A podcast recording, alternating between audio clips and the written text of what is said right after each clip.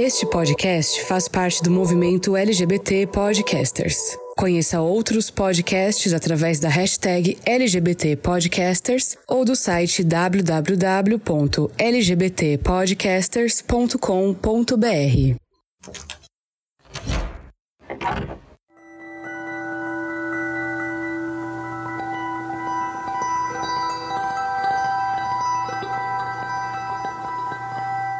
Olá, queridos forasteiros, eu sou Fernando Arazão e este é o Fora do Meio, o podcast que faz parte da rede LGBT Podcasters, que você encontra no seu agregador de podcasts favorito, no nosso site que é www.foradomeio.com.br, nas redes sociais como arroba Fora do Meio Podcast no Facebook ou Instagram, ou Fora do Meio Pod no Twitter. Você também pode entrar em contato conosco através do e-mail fora do meio podcast arroba gmail.com. Você que está me ouvindo, já se perguntou perguntou por que você é gay? Ou por que você é lésbica? Ou bissexual ou qualquer uma dessas letrinhas da nossa sigla, já passou essa pergunta pela sua cabeça? Você já parou para pensar o porquê que isso é errado na concepção de muitas pessoas? Você já perdeu alguma noite se perguntando tudo isso? Pois é, a partir deste episódio, o Fora do Meio vai discutir essas questões em alguns aspectos em uma série com três episódios especiais, onde a gente vai tratar os aspectos que fazem uma pessoa se identificar, né, como dentro da comunidade LGBT, seja ela gay, lésbica, bissexual ou outra variação da sexualidade, ou seja, não heterossexual, e depois a gente vai falar um pouquinho sobre as terapias de reorientação sexual, que popularmente a gente conhece como cura gay. Vão ser três episódios na sequência que vão discutir esse tema e eu espero muito que vocês gostem, porque como é um tema muito amplo, muito complexo e com muitas possibilidades de visões, eu achei interessante dividir isso em três partes para a gente poder conversar e entender um pouquinho cada uma delas. Cada viés da discussão vai começar e terminar dentro de um episódio. O interessante é que você escute todos, mas são convidados diferentes, são visões diferentes sobre um tema que vai complementando um ou outro. Tá? Mas antes da gente partir para isso, uns recadinhos importantes.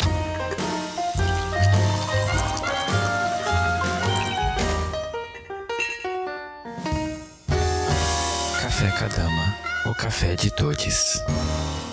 Saiba mais no arroba Café Cadama no Instagram. Lembrando que esse produto está disponível por enquanto apenas para a cidade de São Paulo. E esse episódio ele é patrocinado pelo Lucas Albuquerque, pelo Gilberto Lima, pelo Matheus Sampaio, pelo Anderson da Silva e pelo Luiz Antônio Carvalho. Se você, como eles, também gosta muito do trabalho que eu faço e pode e quer contribuir financeiramente com esse projeto, você pode acessar as nossas plataformas de financiamento coletivo, que são o Catarse, no site catarse.me barra fora do meio, através do site Apoia-se, que é o apoia.se barra fora do meio, através do aplicativo de pagamento PicPay com arroba fora do meio podcast, e você também pode contribuir diretamente na nossa página do Anchor. Lembrando que o apoio no Anchor ele é feito apenas em dólar. Então você de fora do Brasil consegue nos apoiar através dessa plataforma e todos esses links, todos os planos de assinatura mensal e suas respectivas vantagens você encontra nesses sites e no www.foradomeio.com.br/barra contribua. Confere lá e saiba como se tornar um patrocinador do Fora do Meio. Você também pode nos ajudar se inscrevendo nos agregadores de podcast onde nós estamos presentes, se inscrevendo no nosso canal do YouTube, né, curtindo os vídeos que a gente posta, fazendo comentários. E se você nos escuta através de algum aplicativo Apple ou iTunes, você pode acessar a nossa página do iTunes, nos dar cinco estrelas e fazer um comentário, porque esse critério a Apple usa para definir que nós somos um conteúdo relevante e que ela deve mostrar para mais pessoas. Isso também vale para o YouTube quando você comenta, quando você dá um joinha, quando você se inscreve no nosso canal. Então eu espero muito que vocês colaborem comigo dessa forma também. Essa forma não custa nada. Então, sem mais delongas, bora abrir esse armário, porque esse papo tá muito importante. Bora lá?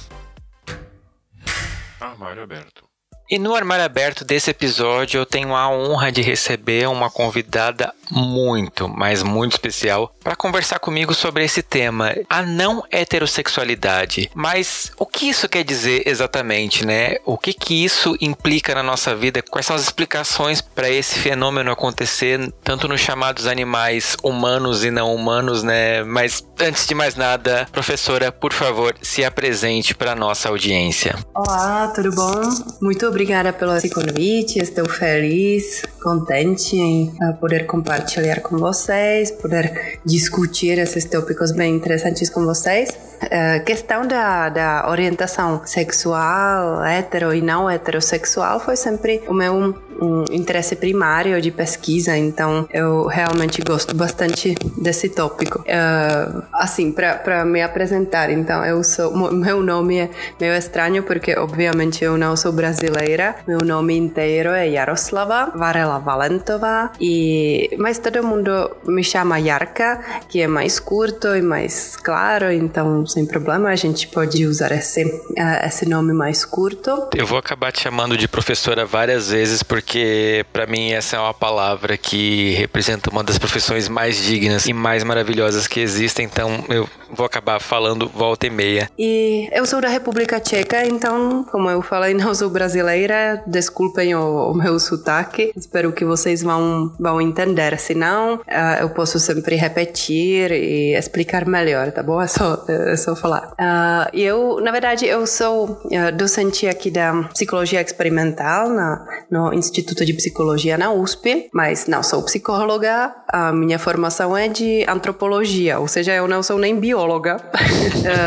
sou da antropologia, fiz antropologia lá em Praga, na República Tcheca, mas uh, eu sempre foquei ou especializei em etologia humana e psicologia evolucionista, ou seja, aquelas abordagens que vão olhar para os dois lados né, do, do mundo, ou seja, para as ciências mais sociais e humanas e para as ciências biológicas, porque eu senti de que para entender a, a pessoa na íntegra, a gente precisa, na verdade, dos dois lados. Um lado só seria eh, não seria suficiente. E sim, e desde a graduação, eu, na verdade, foquei na, na pesquisa da orientação não heterossexual, exatamente dessa, dessa perspectiva mais evolucionista, né? Ou seja, uhum. por que uh, evoluiu ou como uh, evoluiu um comportamento ou umas tendências não heterossexuais uh, em humanos ou outras espécies, como eu vou provavelmente mencionar. Uh, esse foi sempre uma, uma questão muito, muito interessante para mim, parece um dos mistérios do, do pensamento evolutivo. Então, sim, eu mergulhei na questão biológica da orientação sexual e, claro, também na questão social da identidade, dos fatores que podem influenciar o desenvolvimento da orientação sexual.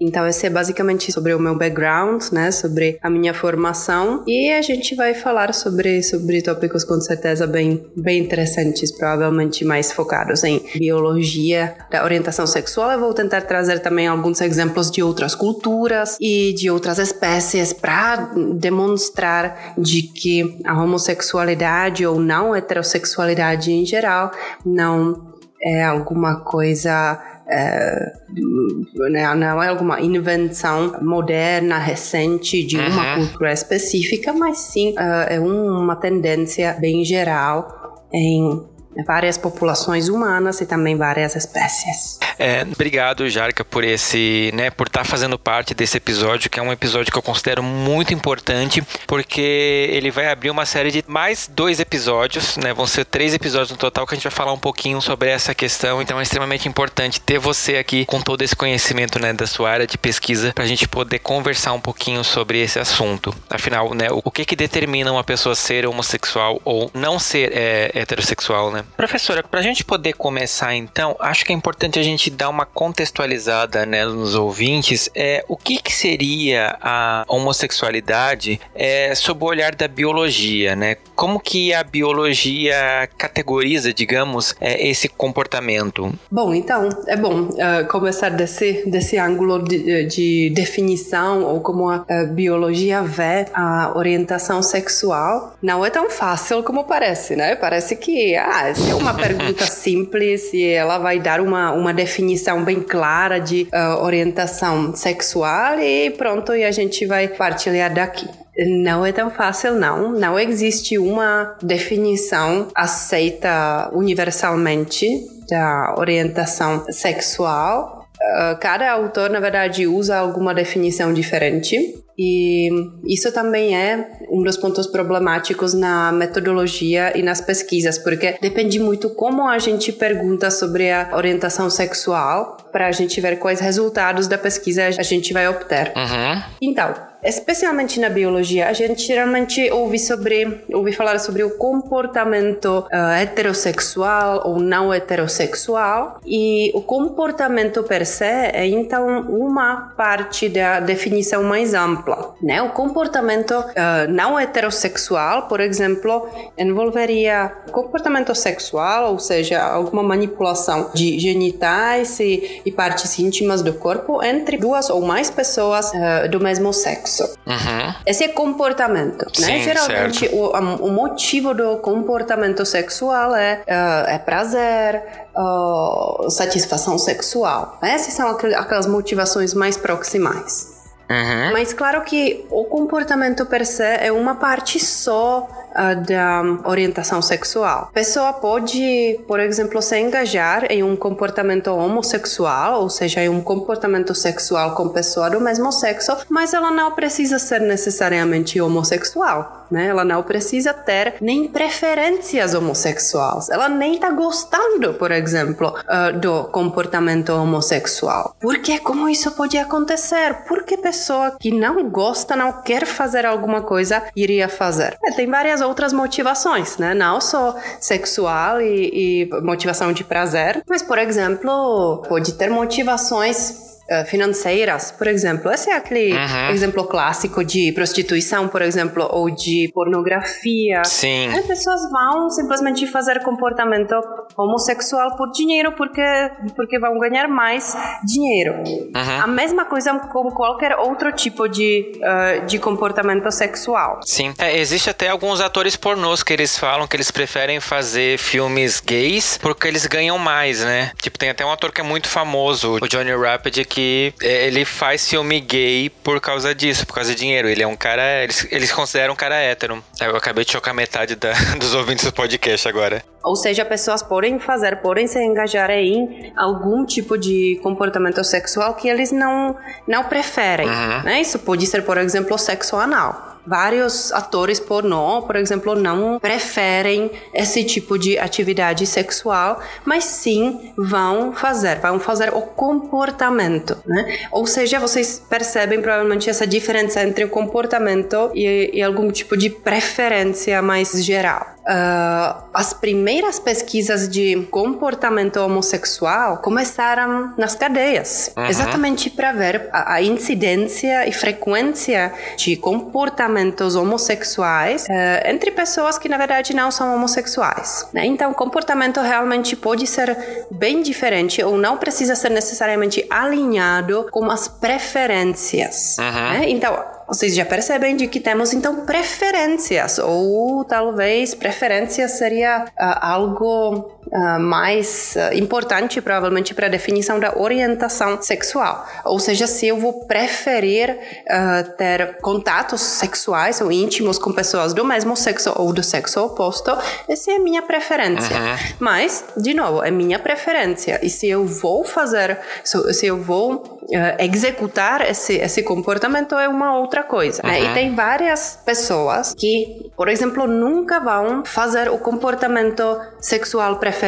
Por alguma razão, né? Porque existem várias razões por que não, não fazer isso. E além das preferências, a gente tem também identidade sexual. Ou seja, como que orientação sexual, com qual termo, por exemplo, eu me identifico. Ou seja, eu posso, por exemplo, eu posso ter uma preferência por parceiros do mesmo sexo, eu posso sim ter relações sexuais ou relacionamentos de longo prazo com pessoas do mesmo sexo e eu me identifico como uh, homossexual ou bissexual, por exemplo. Uhum. Né? Então, essas três eh, categorias ou dimensões da orientação sexual iriam ser alinhadas nesse caso, mas eu já, já falei de que não precisa ser eh, sempre necessariamente alinhadas. Eu posso ter preferências por pessoas, preferências sexuais, né? por pessoas do mesmo sexo.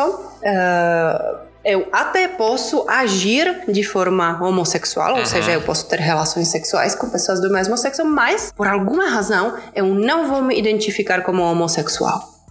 Né? Então, ainda a identidade pode ser bem diferente das duas outras dimensões que, uh, que eu mencionei. Certo. Essa forma, na verdade, essa é a única forma que a gente chama, ou que na sexologia é chamada como uh, egodistônica, uh, ou seja, quando a minha identidade não confere, não está alinhada com as minhas preferências. Essa é a única forma, na verdade, de homossexualidade que ainda entra no, uh, como transtorno, como um problema uh, pessoal e psicológico da pessoa. Porque, uhum. por alguma razão, uh, ela tem alguma preferência, mas não quer, não consegue, por exemplo, se identificar com essas, com essas preferências. Então, essa certo. é a única coisa que geralmente ainda precisa de algum tipo de tratamento profissional qualquer outro tipo, na verdade, de, de orientação de preferências e comportamentos homossexuais não estão entendidos como algum tipo de doença ou transtorno já faz muito tempo né, no mundo.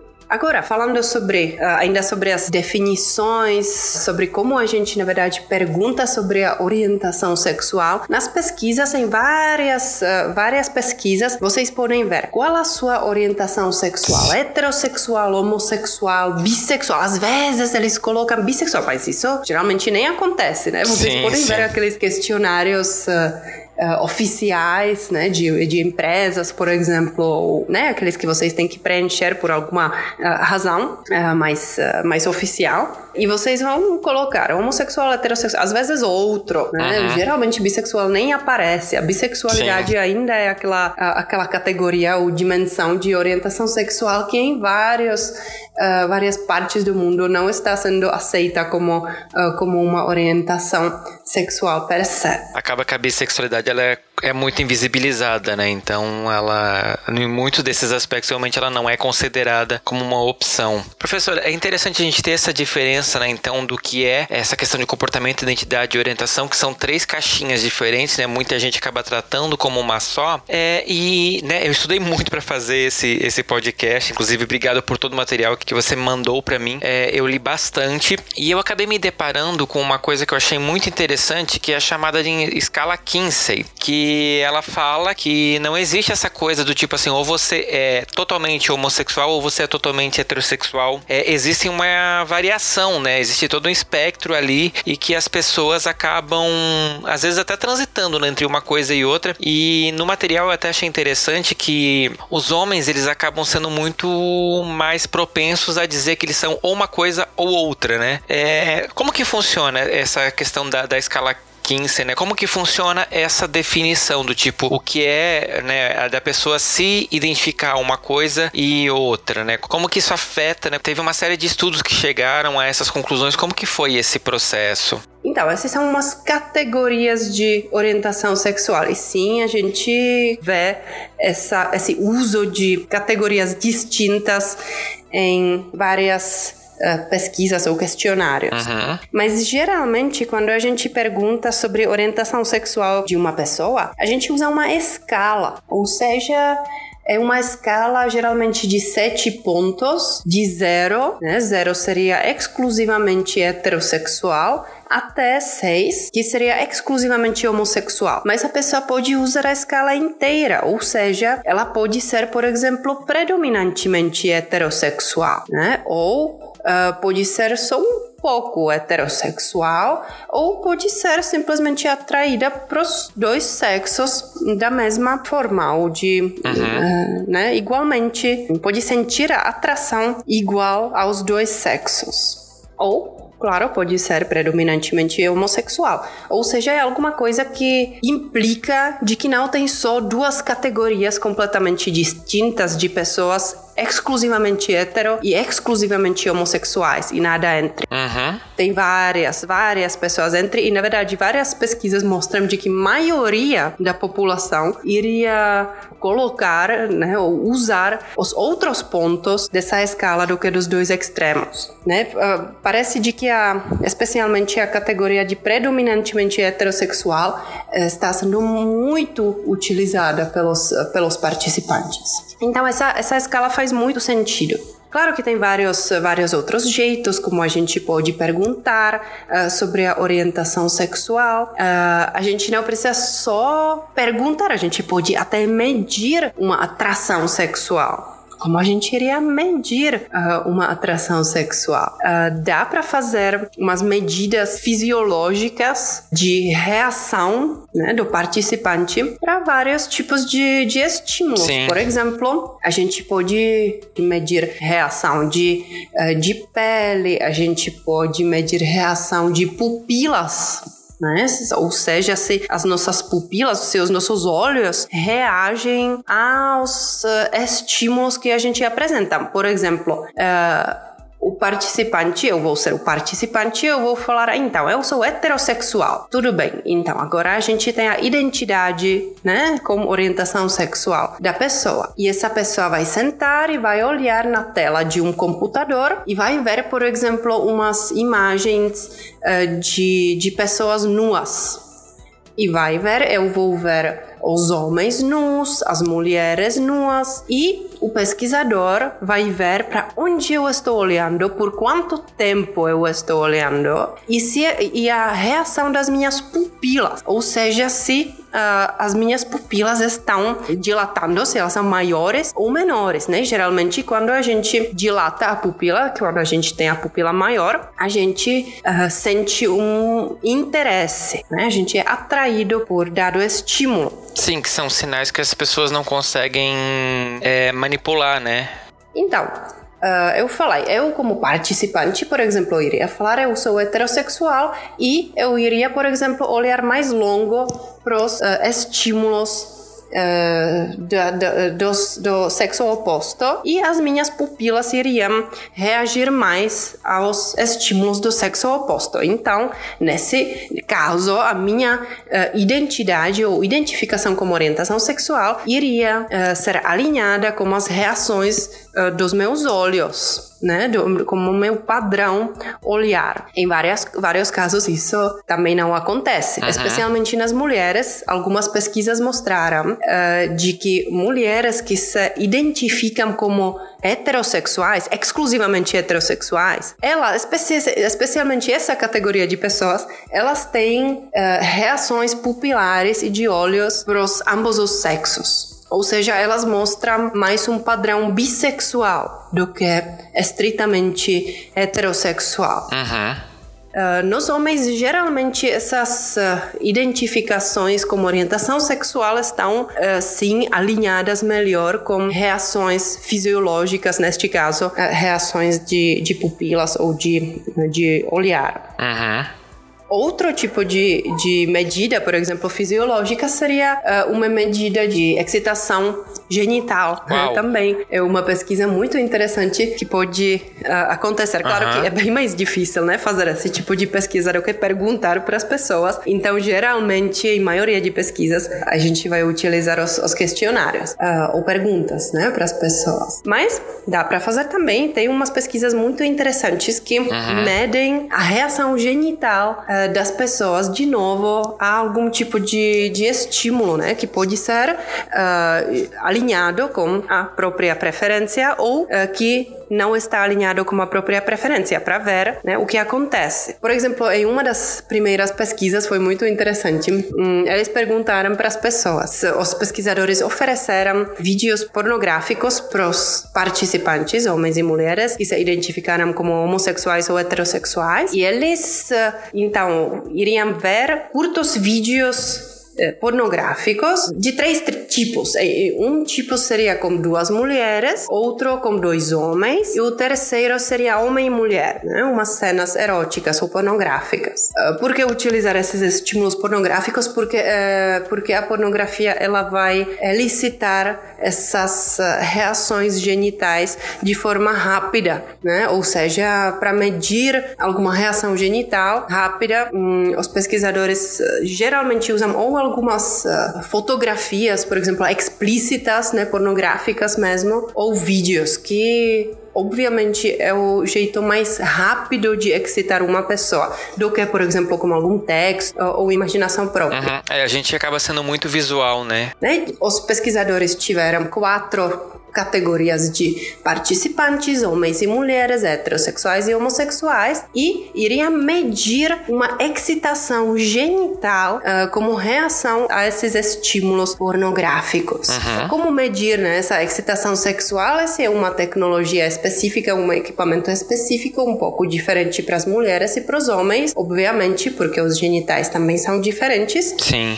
E então, nos homens, basicamente, o equipamento mede a diferença diferença no volume do, do pênis, né, durante o, a excitação sexual. Uhum. E nas mulheres, ela mede, ou esse equipamento mede volume de sangue dentro da vagina, né? Então, de novo, uma excitação genital. Então, o participante está sentado lá na cadeira ou no, na poltrona, de forma confortável, e uh, tem os genitais medidos pelos, pelos pesquisadores, ou pelo, não pelo pesquisador, mas pelo, pelo equipamento.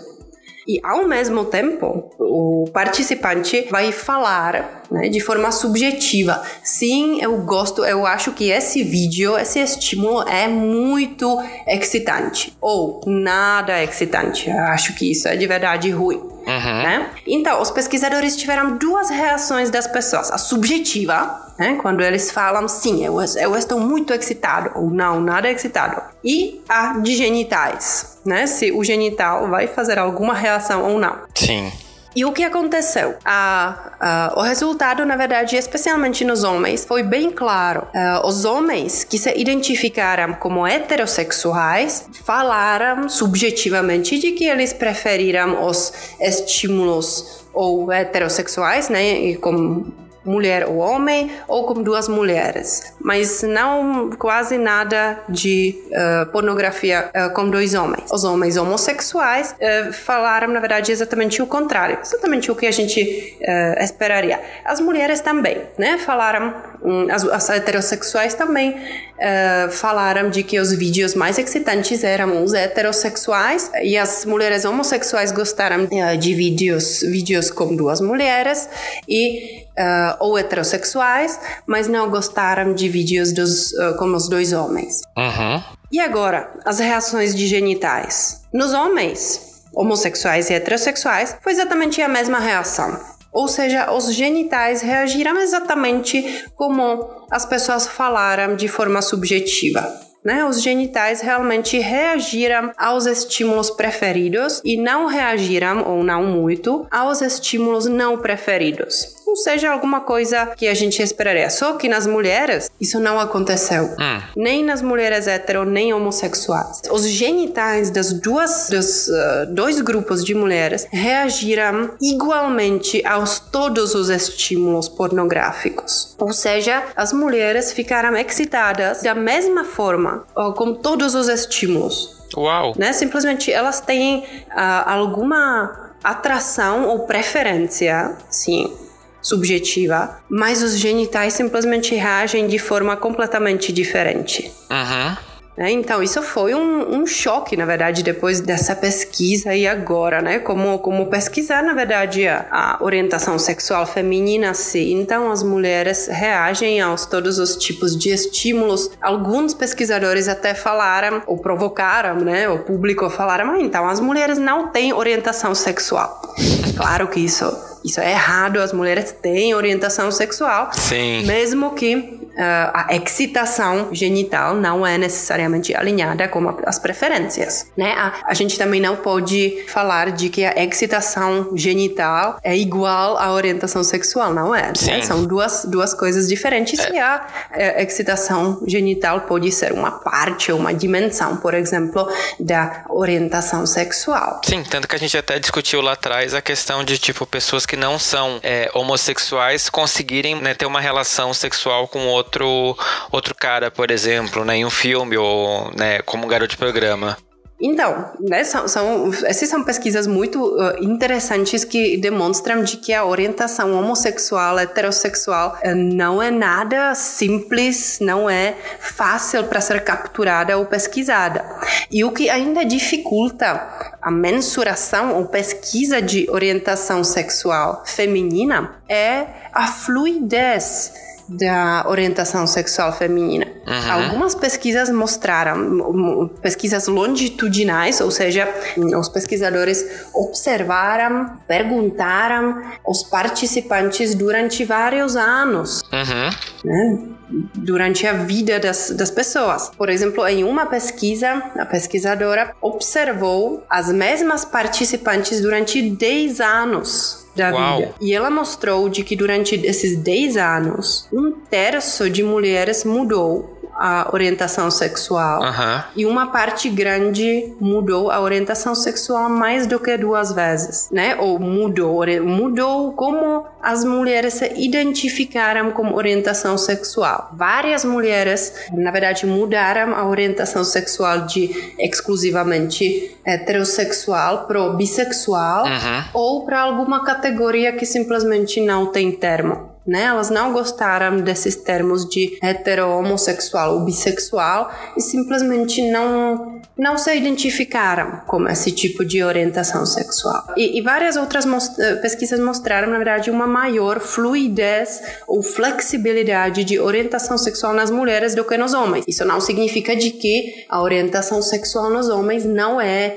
flexível ou que é completamente rígida uhum. e não pode mudar durante a vida. Ela pode também, mas parece de que ela é mais estável do que a orientação sexual de mulheres. É, professora, você acha que essa questão dessa fluidez maior da sexualidade feminina em comparado com a masculina, que a senhora fala, né, os estudos mostram que ela é um pouco mais rígida. Você acha que isso tem um pouco de influência do machismo que durante tanto tempo fez os homens terem que ficar ou de um lado ou de outro da moeda, enquanto hoje em dia, né, muito recentemente a gente tem essa discussão de que, tipo, você pode ser bissexual, é que não tem um problema você não estar ou num lado ou em outro. Enquanto as mulheres, assim, sempre tiveram um pouco mais de liberdade de transitar entre uma coisa e outra, até culturalmente, porque mulheres, por exemplo, podem tomar banho com a amiga na adolescência, podem dormir junto com a amiga, isso não é tido como um problema, isso não significa que ela vai ser lésbica. Agora, para um rapaz na adolescência dormir na cama de um amigo, já, opa, peraí, pode ser que isso significa alguma coisa. Então os, o machismo meio que poda os homens há muito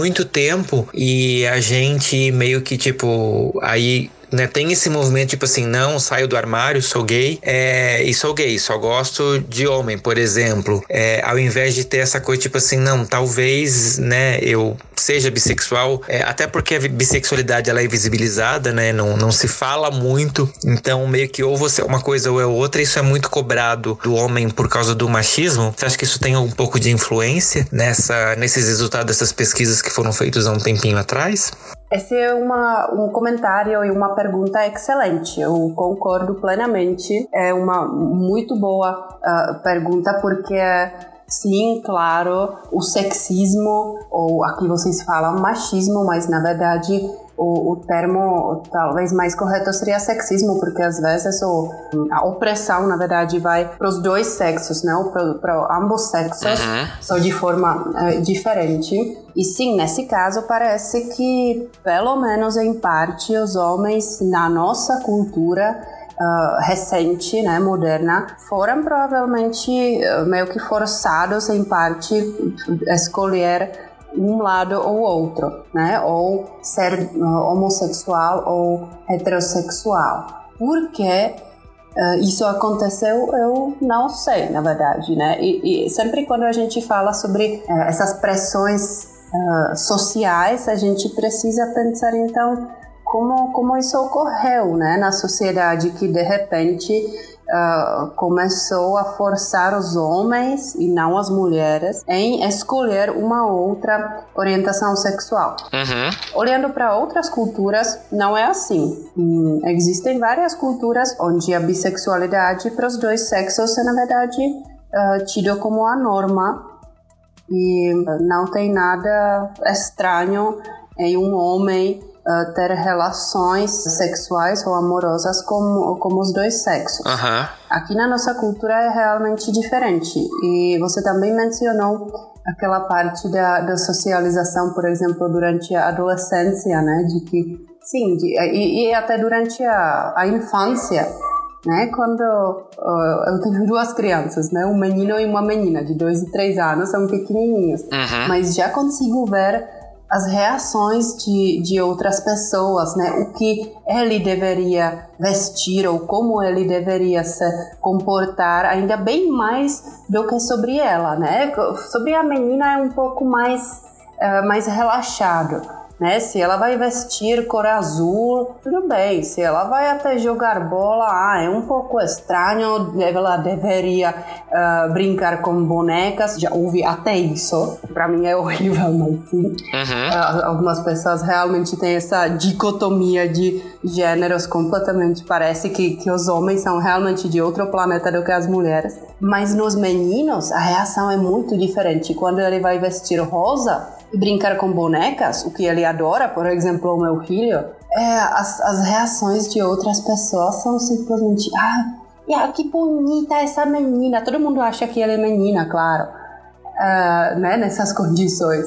Ah, ele não é menina. Ah, então ele é tão bonitinho, tão fofinho, né? Mas ninguém vai falar que ele é aquele forte, inteligente, né? Porque simplesmente não está vestindo naquele momento, não está vestindo a cor azul e não está jogando bola e não está destruindo os carrinhos e, e sei lá, brincando com dinossauros, que ele adora também, mas Simplesmente tem a irmã mais velha e ele adora vestir até vestidos e, e ele adora a cor rosa porque ela adora também cor rosa, então os dois adoram cor rosa e eu não tenho problema nenhum em vestir ele em todas as roupas dela.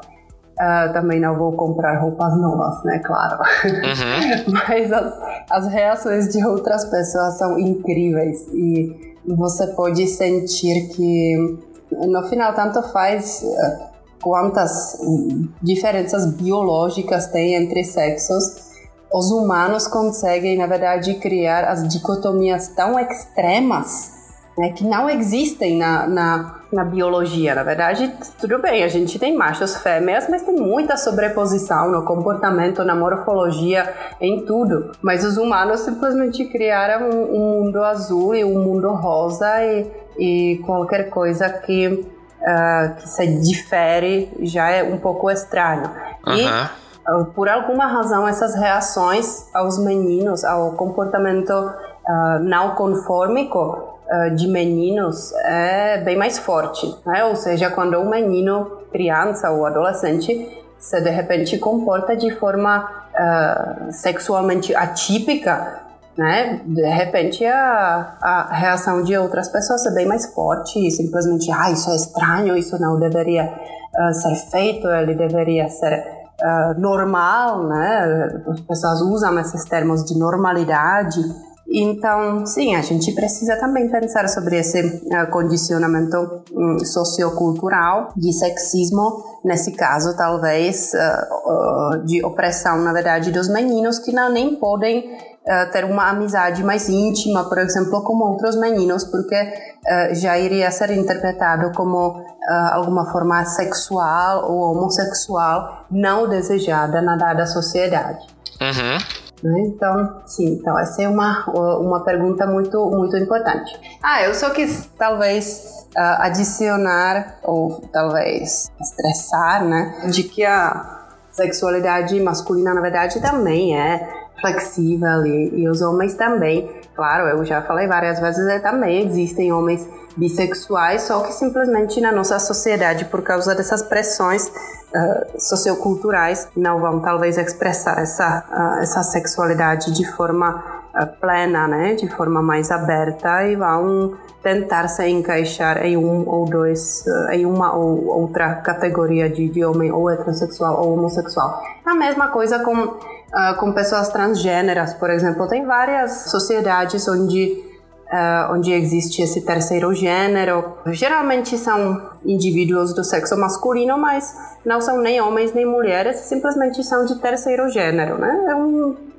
é um termo uh, local diferente, não tem problema algum com uh, essa outra categoria de gêneros, mas em uma sociedade onde só tem dois gêneros, essas pessoas que não se sentem nem como mulher nem como homem estão tentando se encaixar em uma das categorias que simplesmente não não é ideal para eles, né, para essas pessoas. O que é muito importante quando a gente está falando sobre essa fluidez ou flexibilidade de orientação sexual, a gente precisa lembrar de que uh, essas mudanças de, de orientação sexual durante a vida não são conscientes. Né? Elas não acontecem de forma de que, ah, hoje eu acordei e pensei, hum, né, então, hoje eu posso ser homossexual. Então, não é assim. Né? Essa, essa, a gente, na verdade, não sabe como essas mudanças ocorrem e por quê.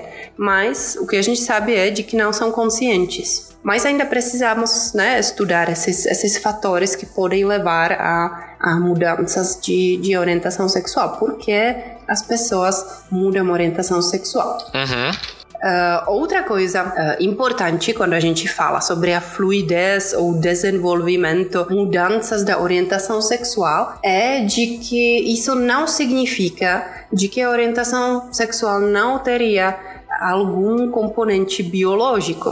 Uhum. Né? A gente uh, pode mudar várias coisas na nossa vida, como por exemplo barba. Né? Barba é biológica ou social? Nossa.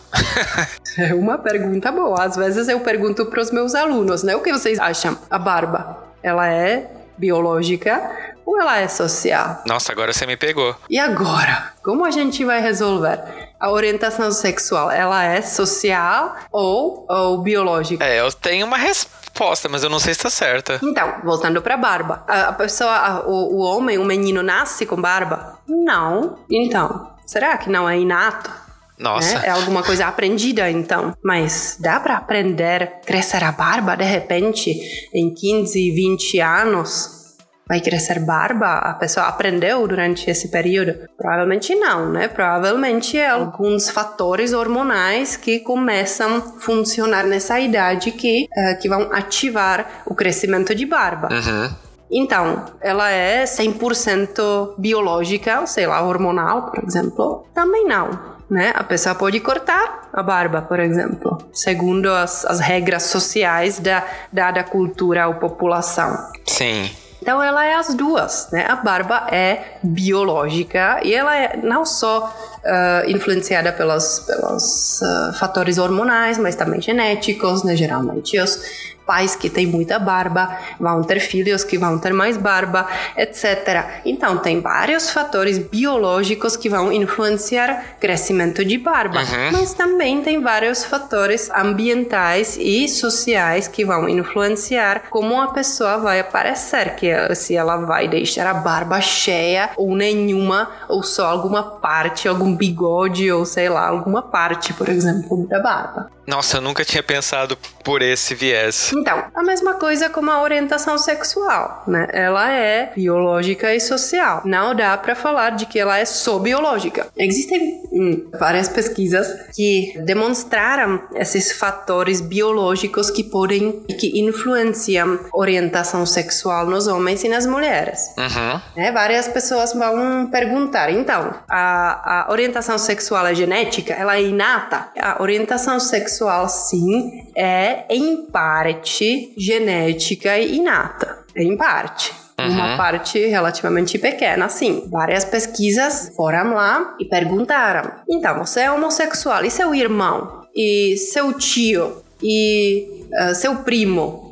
né? Só para ver se uh, tem uma incidência maior dentro de uma família, ou seja, entre pessoas aparentadas que compartilham os, os genes, os mesmos genes, uhum. se tem uh, também compartilhamento desse, dessa característica estudada. Nesse, nesse caso, seria orientação sexual. Sim. E várias pesquisas mostraram que é isso mesmo, de que a orientação sexual está, de alguma forma, dentro da família. Ou seja, se tem maior proporção de pessoas heterossexuais ou bissexuais ou, ou, homossexuais dentro de uma família, isso na verdade demonstra de que tem provavelmente alguns efeitos genéticos uh, dentro do jogo. Os ouvintes do Fora do Meio, todo mundo fazendo árvore genealógica de lição de casa. Tem um capítulo de um livro que eu vou indicar no final do, do podcast que ele fala que uma pessoa que seja homossexual ela tem cerca de 6% de chance de ter um primo ou um tio homossexual. Então, outras pesquisas, por exemplo, pesquisáramos gêmeos. Por que pesquisar gêmeos? Pesquisa de gêmeos é muito importante porque ela mostra exatamente a proporção de fatores genéticos e ambientais uhum. que podem influenciar a dada característica. Por quê? Porque os gêmeos dizigóticos compartilham 50% de genes, que nem os outros irmãos. Uhum. Mas os gêmeos monozigóticos compartilham 100% de genes, ou seja, eles são, na verdade, clones genéticos. Sim. E várias pesquisas mostraram uh, de que os gêmeos monozigóticos, né, os idênticos, eles compartilham a orientação sexual em uma frequência significativamente maior do que os gêmeos dizigóticos Sim. ou outros irmãos. Ou seja, obviamente tem uh, alguns fatores interessantes genéticos que estão influenciando a orientação sexual. Sim, é, e esse mesmo livro ele fala que é, entre o irmão gêmeo idêntico, quer dizer, o monozigótico, a chance de deles compartilharem né, a mesma orientação sexual seria entre 50 e 70%, enquanto gêmeos que são dizigóticos, ou seja, né, diferentes, eles são em torno de 22%. Então, outras pesquisas, por exemplo, estudaram é, ou fizeram a análise genética molecular, ou seja, fizeram a análise do DNA das pessoas para ver quais genes ou pelo menos locus nos, né, nos cromossomos as pessoas compartilham. E várias pesquisas, na verdade, demonstraram de que sim, de que existe um locus especificamente no cromossomo X que está sendo compartilhado entre pessoas eh, com orientação sexual não heterossexual. Uau! Isso é interessante, porque porque olhar, na verdade, para o cromossomo X, porque uh, várias uh, pesquisas anteriores já mostraram de que os parentes uh, das pessoas não heterossexuais, os parentes que são também não heterossexuais, são geralmente da linhagem materna, não paterna. Né? Ou seja, se existe algum componente genético da orientação não, não heterossexual, ela vem uh, da parte materna, né? Por isso também na década 90, quando saíram essas primeiras uh, pesquisas sobre, sobre genética de orientação sexual, bem foram produzidas na hora aquelas camisetas uh, obrigada por genes mamãe, né? Porque simplesmente parece que especialmente nos homens, né, a, a orientação homossexual masculina é conectada com uma componente genética da, da linhagem materna. Que interessante. Então, esses são os, esses são os fatores possíveis genéticos, né? Existe algum componente genético, sim, da, da orientação não heterossexual. Mas, será de que isso significa que a orientação sexual é simplesmente determinada pelos genes? Não é. Ela não é. Eu já falei, na verdade, de que a orientação sexual pode mudar, pode ser mais fluida, ela de se desenvolve durante a vida. Então, fatores genéticos são uns dos fatores que influenciam a, a, a orientação sexual. Uhum. Pode acontecer de que tem, por exemplo, um par de gêmeos monozigóticos que compartilham 100% de gene e um é homossexual e o outro é heterossexual. Sim. É maravilhoso. Esses são os casos maravilhosos para a ciência, exatamente para perguntar: e aí? Então, se os, os gêmeos monozigóticos não compartilham sempre, né?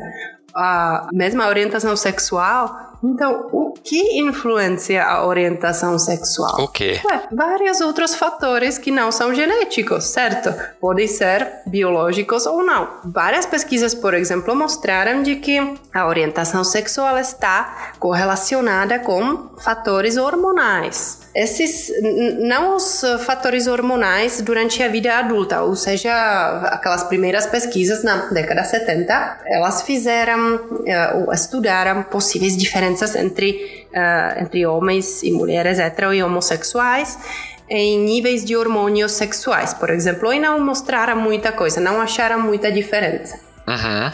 Mas uh, pesquisas que vão olhar para atividade hormonal pré-natal, vão mostrar algumas, uh, algumas diferenças interessantes entre, entre pessoas hetero e homossexuais. Né? Tem alguns proxies, na verdade, tem alguns jeitos como estudar a ação hormonal pré-natal, porque não não é muito fácil estudar os hormônios antes de nascer e depois esperar, sei lá, 15 anos ou 20 anos para ver se a pessoa se torna homossexual ou heterossexual. Sim. Então não é assim como se faz. Mas a gente já sabe de que alguns, um, algumas características, na verdade, se desenvolvem já durante o desenvolvimento pré-natal, uh, exatamente como ação de, de hormônios sexuais. E a gente pode então estudar essas, uh, essas diferenças, por exemplo, na neuroanatomia anatomia ou outros, uh, outras características durante a vida adulta. E especialmente essas pesquisas uh, de neuroanatomia mostraram algumas diferenças sistemáticas entre, especialmente entre homens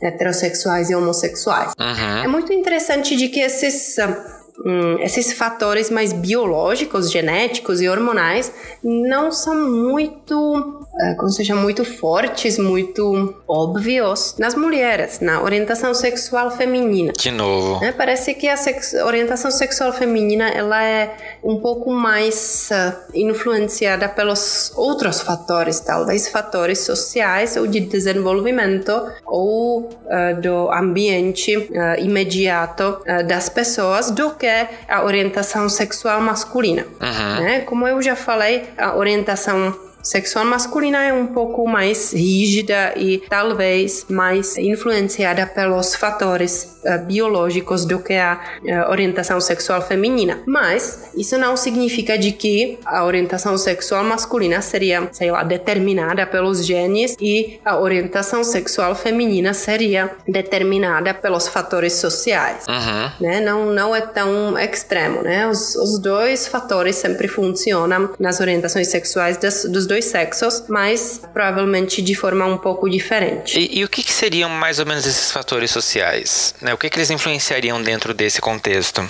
Os fatores sociais com certeza também influenciam orientação sexual, especialmente a identidade, né? a nossa identificação como orientação sexual. Ou seja, uh, como qual orientação sexual eu vou me identificar depende muito da sociedade uh, em qual eu vivo. Uhum. Por exemplo, se pessoas ao meu redor vão falar uh, desde a minha infância de que o amor entre pessoas do mesmo sexo é proibido e é alguma coisa errada e é alguma doença, eu provavelmente não vou me querer identificar com esse tipo de orientação sexual, mesmo se eu vou ter uh, essas preferências sexuais, certo? Com certeza não. Então depende muito de liberalidade da, da sociedade, eh, de, das eh, atitudes da, da sociedade às eh, várias orientações sexuais. Uhum. Né? Um, por exemplo, falando sobre a, as uh, influências sociais na orientação sexual, uh, em vários países ocidentais, a sociedade tem como norma uma dicotomia entre orientações sexuais, ou seja, você é ou heterossexual ou homossexual. Não tem nada entre. Uhum. Certo? Você tem que. Você precisa escolher um ou outro. Sim.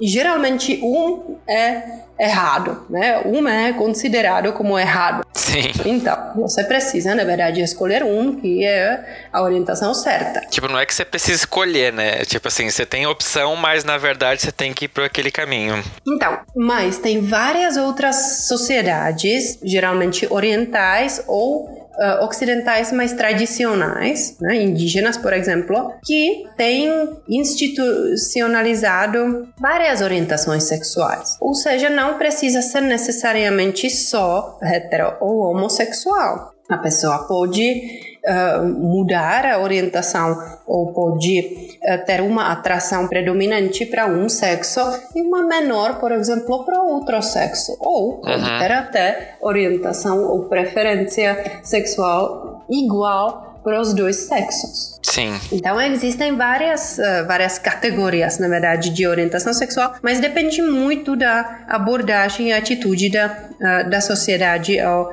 ao nosso redor como que a gente vai se identificar ou não. Uhum. Né? Depende muito, por exemplo, do, do nível de homofobia, ah, de né, se a pessoa vai e como ela vai desenvolver uma Uh, uma identidade saudável com a própria orientação sexual, né? E tudo isso claramente também está uh, ligado com o comportamento sexual, ou seja, se a pessoa na verdade vai uh, fazer uh, relações sexuais preferidas ou não. Né? Eu sempre uh, penso de que deve ser horrível, por exemplo, em algumas sociedades que fazem uma pressão em pessoas não heterossexuais para fazer, na verdade, as relações sexuais heterossexuais que eles não preferem, não gostam. Uhum. Agora, provavelmente, a maioria dos, do público né, desse, desse podcast vão ser heterossexuais. Então, imaginem que alguém vai forçar vocês a fazer relação sexual com pessoa do mesmo sexo. Né? Provavelmente não seria nada muito prazeroso. Sim. É, na verdade, o público do meu podcast, ele é na maioria homossexual. Ah, que legal. Então, eu estou, na verdade, mais feliz ainda com isso. E, sim, eu falei um, um exemplo para os heterossexuais, porque, na verdade, geralmente é o contrário, né? Tipo, uh, quando um hétero uh, homofóbico vai encontrar um gay vai falar ah então por que você não uh, muda ou altera a sua uh, orientação sexual? Porque você é gay? Como você pode fazer isso? Então né eu só quis na verdade fazer o, exatamente o contrário. Então e os héteros então por que vocês não mudam a, a, orientação sexual, né? Porque não é tão fácil. Mas uh, raramente pessoas pensam exatamente desse ângulo, né? Geralmente é o grupo minoritário oprimido que deveria uh, mudar o, o, próprio comportamento. Uhum. Mas a maioria não pensa de que isso é impossível, né? Ou pelo menos de forma consciente. É, quando a gente pensa como, uh, sei lá, mudar a própria orientação sexual, a gente está até pensando, tipo, por que a gente iria fazer isso, né? Por que a gente iria querer mudar a orientação sexual com qual a pessoa está completamente de boa e, e outras pessoas também.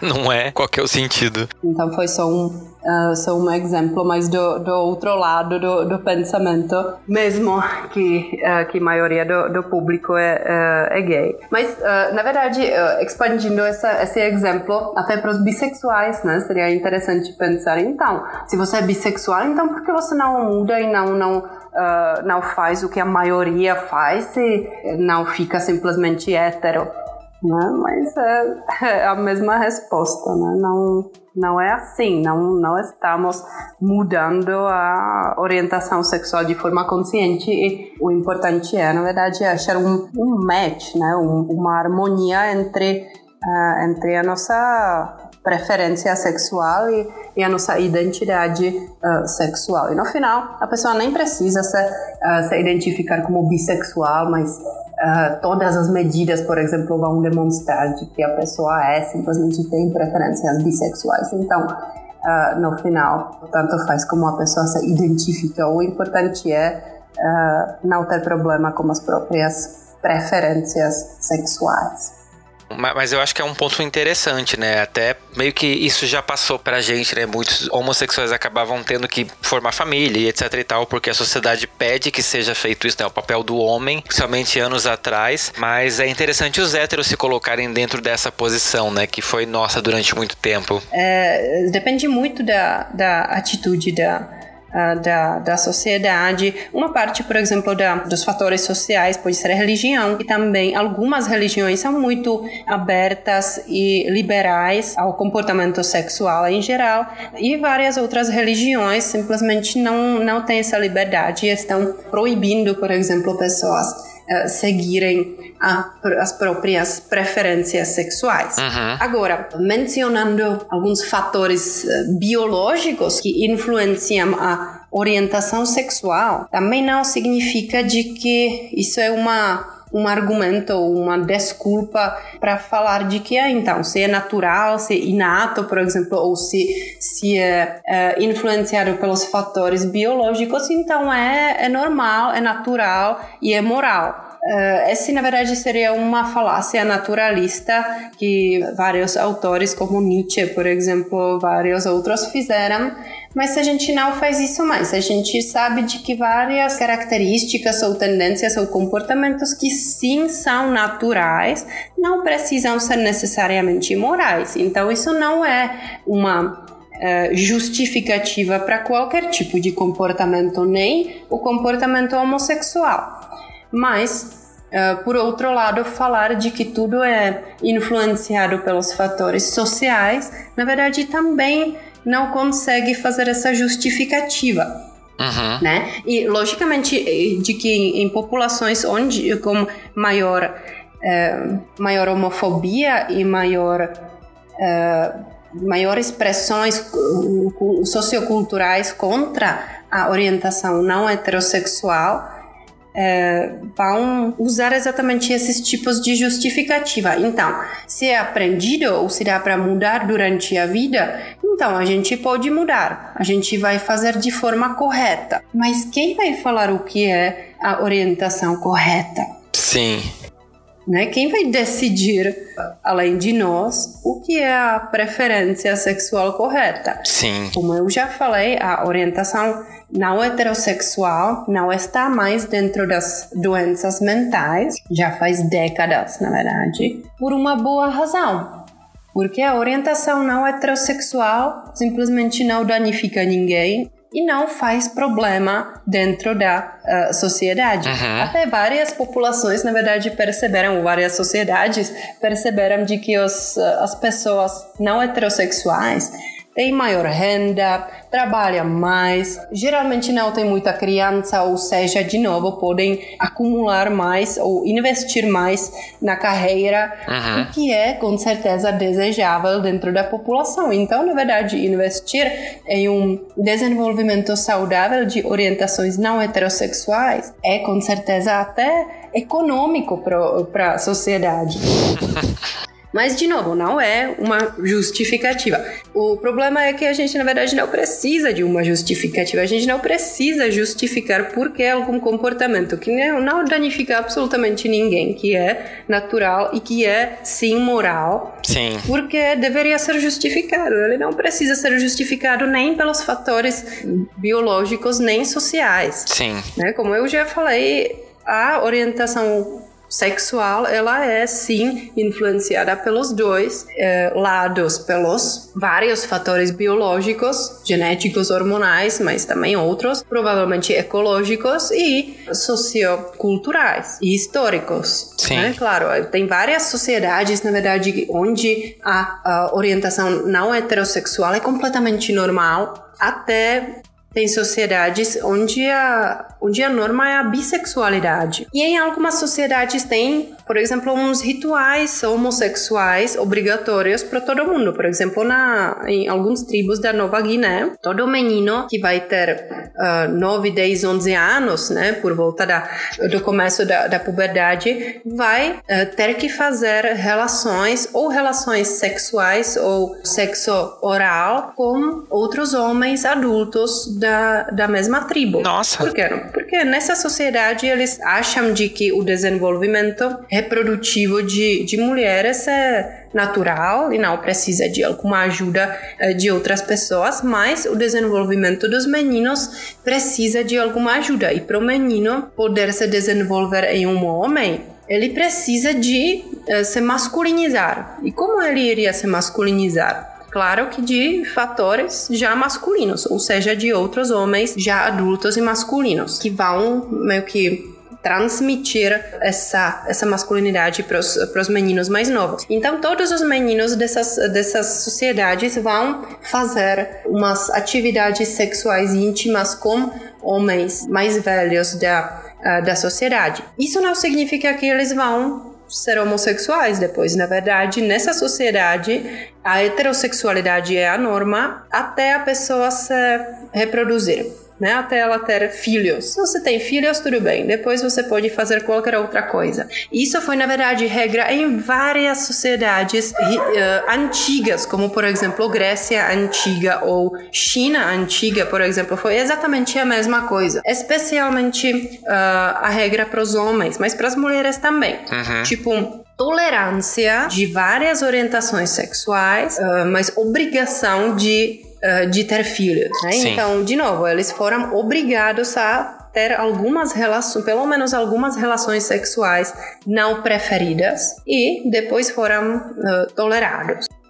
Sim, é, é, é meio chocante um pouco ouvir essa, esse ritual dessa tribo, porque uh, meio que a gente tá acostumado a condenar, né, esse tipo de interação sexual com uma pessoa que tem, sei lá, 11 anos. É meio difícil a gente separar isso, né, de, de um costume, de uma tribo, da nossa realidade hoje em dia. É, é muito, a biologia tem muito esse paradoxo, né, do tipo de você entender as questões e saber separar, tipo, ó, isso é um comportamento que é estudado, que é instituído já de uma determinada tribo, de uma determinada espécie até, né? Eu concordo plenamente. É exatamente isso que você falou. Ah, às vezes a gente precisa uh, realmente olhar, sair um pouco do nosso próprio grupo ou comunidade onde a gente está vivendo e dar uma olhada em, em outros, outras populações humanas para ver, na verdade, o que é normal, porque a gente acha uh, que alguma coisa é normal e outra não é, e tentar, na verdade, olhar de daquela perspectiva de um alienígena. Sim. Né? Tentar uh, ser mais objetivo, não julgar uh, as outras comunidades e tentar entender o que, que está acontecendo e por quê. Sim. Uh, isso foi bom ter esse treinamento meu antropológico que eu li na verdade muitas sobre muitas realidades interessantes de comunidades muito distantes para os brasileiros e para os tchecos também e ver que o que a gente uh, pensa como norma é, é, muito relativo, é muito relativo uhum. e é só, às vezes é só sair e ir para nem nem precisa ir para outro país, né? Aqui no Brasil vocês têm essa uh, essa vantagem enorme de que tem a diversidade uh, enorme de de populações, de culturas dentro de um país. Sim que uh, pode ser não só estudado, mas vivido, simplesmente experienciado, né? Uh, dá para ver, dá para uh, viajar, sei, sei lá, para o Pará ou para Santa Catarina e ver as diferenças enormes entre as pessoas, entre os costumes, uh, entre os hábitos das, das pessoas. É muito, muito interessante. E em termos de sexualidade também, a gente pode ver uma variedade enorme no mundo inteiro né, olhando para as uh, práticas sexuais em, uh, em várias populações. Mas é muito interessante e, e também muito uh, enriquecedor ver essa variedade humana porque ela realmente ela meio que ajuda a gente não julgar as outras pessoas ou pelo menos não tão rápido uhum. e, e, abrir um pouco a mente a novas realidades. Só recentemente a gente está uh, basicamente aceitando homens bissexuais, né, que eles existem, que existe alguma coisa como bissexualidade masculina. Só recentemente a gente está falando sobre uh, sobre uh, relacionamentos não monogâmicos, por exemplo, ou Uh, né? Ou outras, ou por exemplo, só recentemente a gente está descobrindo a realidade de pessoas assexuais, Sim. né? Então é muito ainda tem muitos fenômenos que precisam ser não só estudados, mas realmente aceitos na, na, na nossa sociedade. O fenômeno, por exemplo, de trans, eh, de pessoas trans é também um, uma, uma realidade per se muito interessante, muito importante também para ser pensada até da perspectiva mais filosófica. Uh, tipo, realmente a gente precisa forçar pessoas em escolher um ou outro gênero. Não, não, não podemos ter vários outros gêneros, por que não? Porque a gente não precisaria, porque a gente não poderia ter mais gêneros, por exemplo, na sociedade.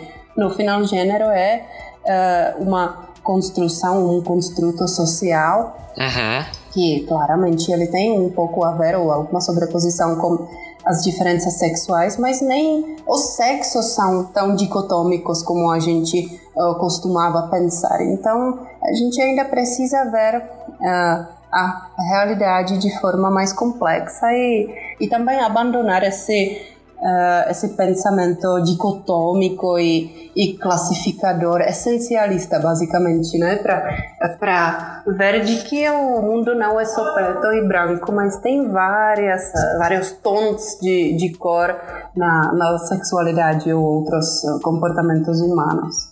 Sim. Né? Então, depende muito, muito do conceito da, da sociedade, como as pessoas vão desenvolver eh, a própria orientação sexual, como eles vão se identificar. Sim, professora, é, quando a gente fala, então, né, dentro desse contexto, né, que a sexualidade acaba sendo fluida, acaba, né, podendo ser, por mais que ela tenha esse, essa parte, né, da biologia que coloca no, no genes ou hormonal, né, que vai preparando a gente, né, quando a gente está se formando como um feto, é, a, esse episódio, na verdade, ele abre essa série de episódios que a gente vai falar sobre a naturalidade da não heterossexualidade e na sequência a gente vai falar sobre cura gay, ou seja, a, esse movimento que coloca as pessoas como sendo passíveis de mudar tudo isso, né? De mudar essas características e mudar a atração. E baseado tudo que a gente viu até agora, né, que a senhora explicou, a pergunta é: quão absurdo é, é isso, né? Baseado em tudo que a gente conversou até agora, tipo, é uma coisa que não necessariamente dá de mudar uma chavezinha e dizer, olha, né, agora eu vou ser hétero, né? Por exemplo, um, um cara gay ou uma menina lésbica, tipo, passar a se interessar, casar, querer constituir família com um cara. Por mais que, né, tem toda uma escala que a gente já falou que a pessoa pode fazer aquilo, mas não necessariamente significa que ela prefere fazer aquilo. Né? Ela pode não ter atração por aquilo, ela vai estar desempenhando um papel que não é o que ela gostaria, correto?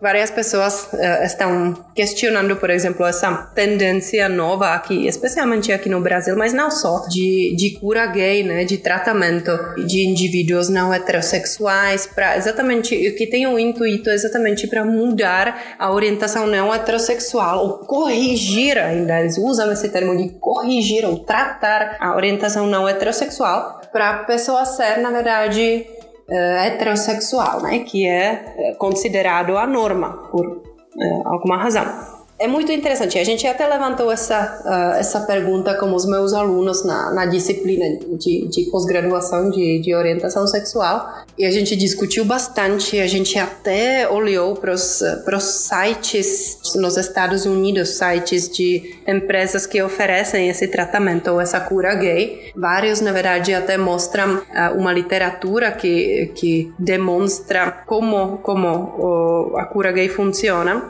Na verdade, nenhuma literatura literatura nunca demonstrou de que alguma cura gay funcionaria. Não tem evidência.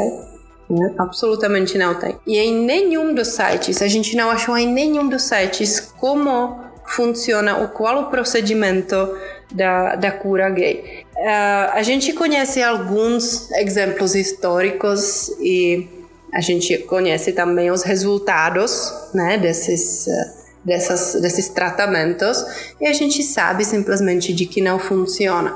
Um, um dos meus exemplos mais uh, favoritos é claro do meu país, né, da, ainda da antiga Tchecoslováquia, onde provavelmente começou a a cura gay, infelizmente, mas também já uh, também uh, foi o primeiro onde onde parou. O que aconteceu né, durante a década 60 né, na Tchecoslováquia socialista o exército militar foi obrigatório para os meninos de, sei lá, 16, 18 anos. E em vários, vários outros países, na verdade, isso é uh, obrigatório, ou foi obrigatório antigamente. Tudo bem. Uh, os meninos né, foram fazer algum tipo de exército, algum tipo de treinamento por meio ano, um ano ou até dois anos, por exemplo, o que é bastante tempo durante o desenvolvimento, adolescência.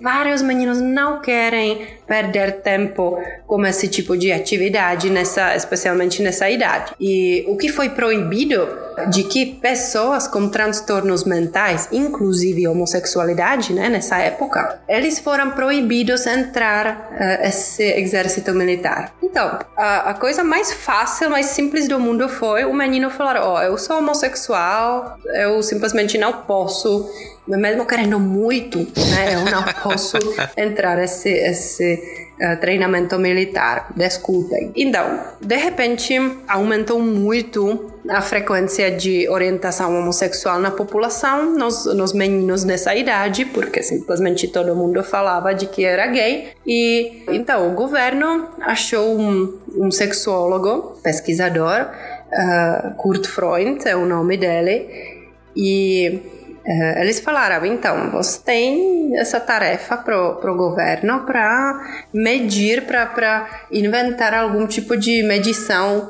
de, de orientação sexual, porque a gente não sabe como decidir se a pessoa está mentindo ou não, né? se a pessoa realmente é homossexual ou não. Então, eu, ele estava pensando como fazer isso e, na verdade, ele foi a pessoa que inventou o faloplatismógrafo, ou seja, aquele equipamento que vai medir a excitação genital das pessoas frente a algum tipo de estímulo. Então, esse, uh, né, esse equipamento vai medir a, a tumescência, ou seja, volume do pênis, se ele vai aumentar ou não durante uh, alguma atividade. Né? Nesse, nesse caso, seria assistir ou observar algum tipo de vídeo ou, ou fotografia, por exemplo, pornográfica.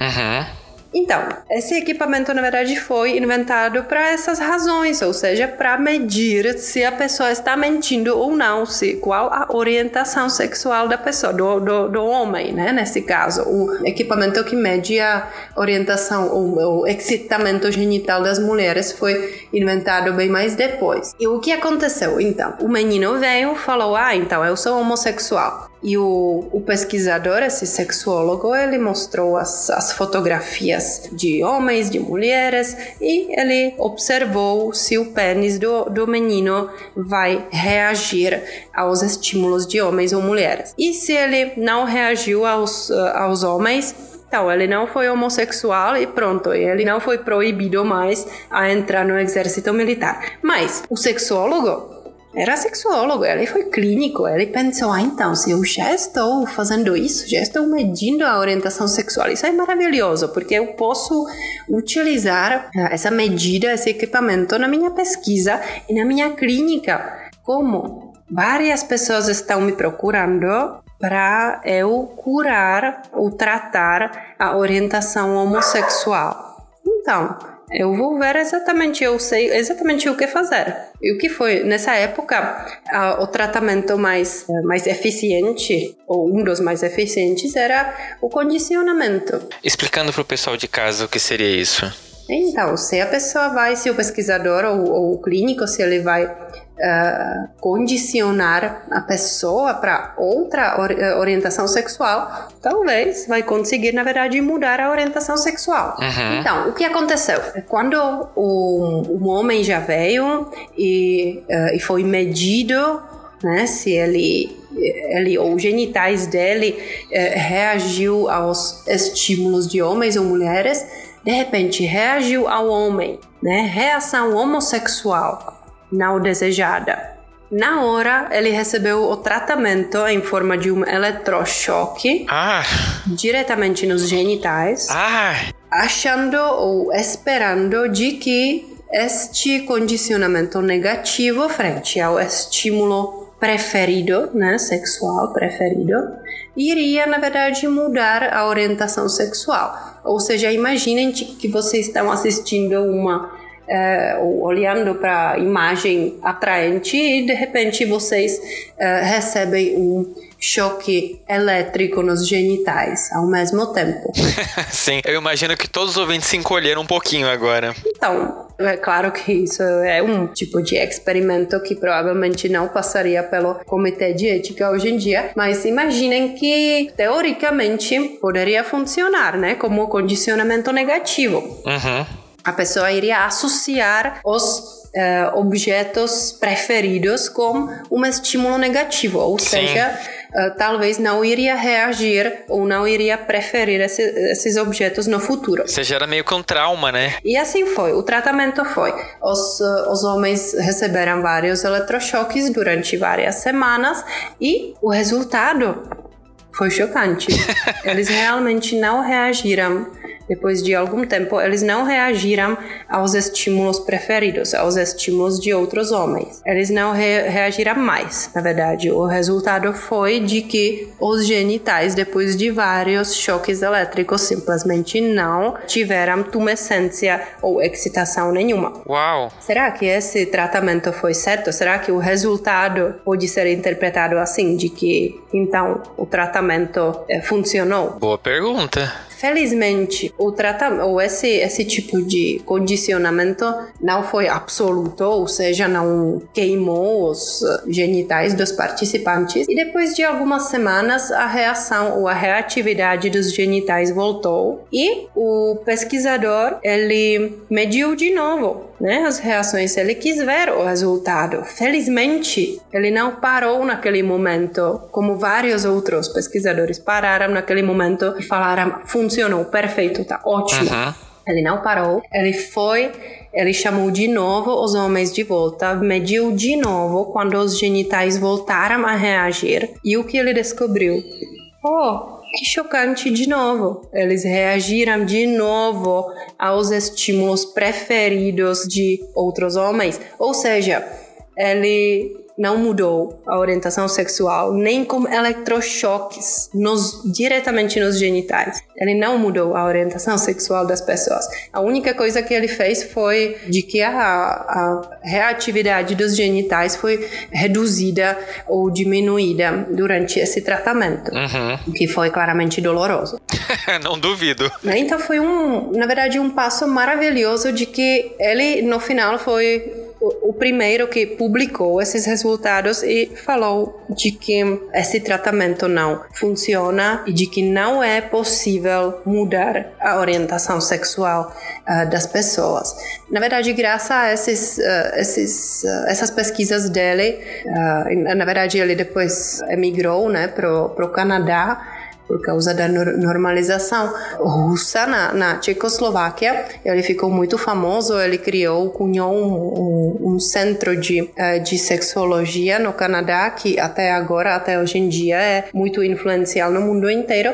E ele foi, na verdade, um dos primeiros que uh, realmente influenciou essa onda mundial de tirar a orientação sexual de doenças mentais. Então, na verdade, é um, é um exemplo maravilhoso, é um exemplo histórico real legal. Uhum. É, então, essas histórias são interessantes até pra gente ver como as pessoas às vezes usam a ciência para buscar aquilo que elas querem, né? Esse estudo, por exemplo, comprovou que é, não dá para mudar a sexualidade de uma pessoa, porque ele fez o tratamento e depois chamou a galera de volta para repetir o tratamento para confirmar a eficácia e viu que não, enquanto tem gente, né, que para na metade desse caminho e diz, olha, funciona. Isso me lembrou até um episódio do Alô Ciência em que eles falam de vacina, né, da produção de vacina, que teve um estudo há muito tempo atrás, que foi refutado já muitas vezes, né, que já foi comprovado que não existe o que foi apresentado nesse estudo de que a vacina causa autismo. É, esse estudo estudo teve uma série de problemas, ele foi feito com uma população reduzida, teve uma série de coisas que eles falam no episódio assim que o método científico foi usado totalmente errado, meio que para dar esse resultado. Então ele foi manipulado e a ciência tem um pouco isso, né? Você consegue às vezes manipular um resultado dependendo dos seus interesses. Então tem muito isso, né? Você tem que tomar muito cuidado com os estudos que você se baseia, porque esse foi um caso, por exemplo, que mostrou que tipo, ó, não dá para parar no meio do caminho, você tem que testar depois de novo para ver se foi eficiente ou se foi uma coisa temporária, né? Talvez a gente deveria falar mais sobre isso para uh, simplesmente não inventar a roda, né? Não, não fazer mes os mesmos erros uh, do nosso passado para chegar aos uh, resultados que a gente já sabe que não funcionam. Sim. Mas, na verdade, falando sobre a, esses tratamentos ou cura gay, é importante, na verdade, destacar de que o fato de que existe alguém que vai se aproveitar dos outros não é nada novo ou nada estranho, né? Sempre vai ter oferta quando tem interesse, né? Ou seja, sempre vai ter alguém oferecendo tratamentos que não funcionam quando as pessoas vão querer esses tipos eh, de tratamentos. Então, isso não é nada estranho. O que é chocante no século XXI é de que pessoas, algumas pessoas realmente acham que precisam de cura gay, né? de tratamento de orientação não heterossexual. E isso é muito triste. Isso é, na verdade, a realidade com qual a gente precisaria trabalhar. É, então, é interessante. Até eu quero fazer né, essa série de episódios justamente para mostrar para os ouvintes que às vezes né, moram no interior ou não têm muito contato, ou acham que isso é uma coisa que já está superada, né? não existe mais que na verdade sim existe, tanto que até pouquíssimo tempo atrás, faz umas três ou quatro semanas, o Supremo Tribunal Federal de novo fez um julgamento em que continuou proibida essa prática no Brasil. É, parece que é uma coisa superada, mas na verdade não, né? Isso ainda continua sendo debatido, tem uma série de psicólogos que ainda defendem essa prática. Então, o, o, o tratamento, ou as clínicas, ou, ou, empresas que oferecem esse tratamento, isso é só consequência de pessoas que não aceitam a própria orientação homossexual ou bissexual. Sim, é coisa de pseudociência o que mais tem por aí, né?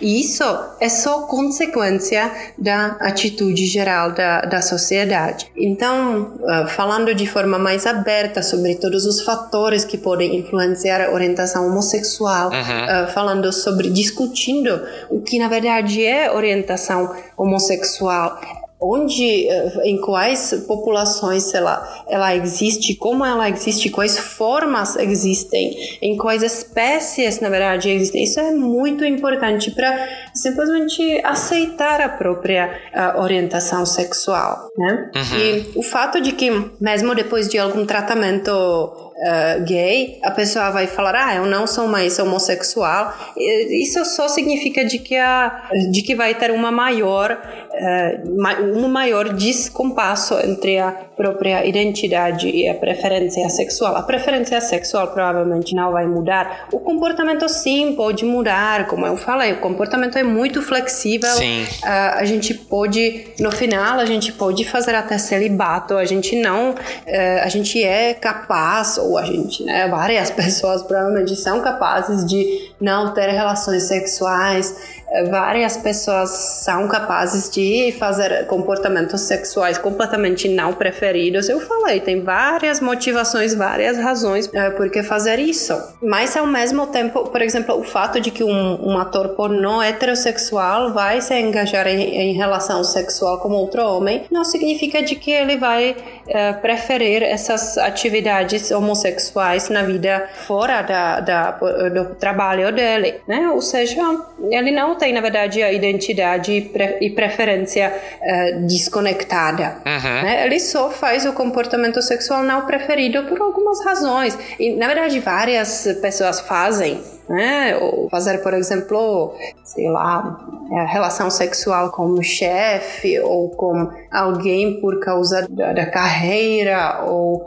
mais dinheiro ou maior é, prestígio ou status. Isso acontece normalmente. Uhum. Isso é, é uma parte da, da vida social e sexual uh, das pessoas. Mas a gente precisa trabalhar com essa parte da identidade, né? Com uh, orientação sexual e porque, na verdade, algumas pessoas não aceitam a própria orientação sexual. Sim. É, professora, quando, na verdade, assim, a gente fala muito né, da questão da homossexualidade no ser humano, né? Isso é uma grande questão porque envolve religião, envolve é, a política, usa muito isso para se promover, etc e tal. A gente esquece que nós também somos animais, né? E a gente observa que a homossexualidade, ela também é observada em outros animais não humanos, né? como você falou numa das conversas que a gente teve, quer dizer, isso é mais uma prova de que isso não é uma safadeza por parte de uma pessoa, porque, por exemplo, um animal ele não vai ter essa noção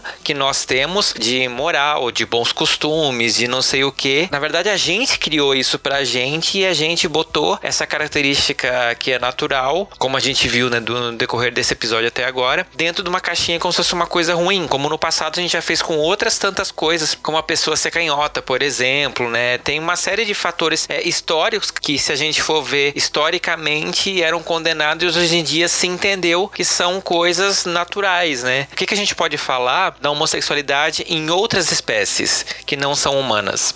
Isso é interessante. Quando a gente olha para outras espécies, é difícil uh, dividir essa uh, orientação, preferências, comportamento e identidade. A gente não sabe, na verdade, se o indivíduo, por exemplo, entre, sei lá, macaco japonês, se ele prefere realmente uh, indivíduos do mesmo sexo como parceiros sexuais ou se ele prefere indivíduos do sexo oposto, né? Então, é interessante pensar como medir, por exemplo, a orientação sexual em outras espécies, mas também tem uh, jeitos, tem como fazer isso.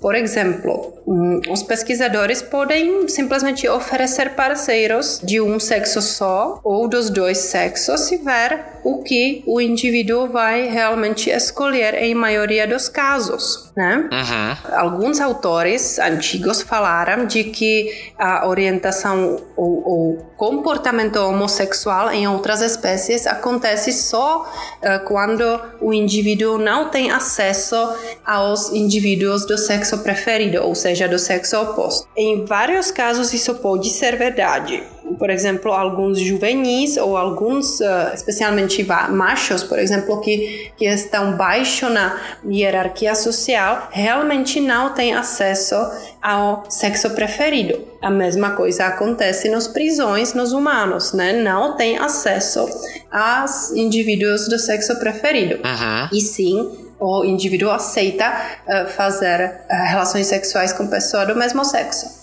Mas, em vários casos, em, em outras espécies, os indivíduos realmente preferem, eles dão preferência a contato sexual com indivíduo do mesmo sexo, mesmo quando eles têm acesso ao outro sexo.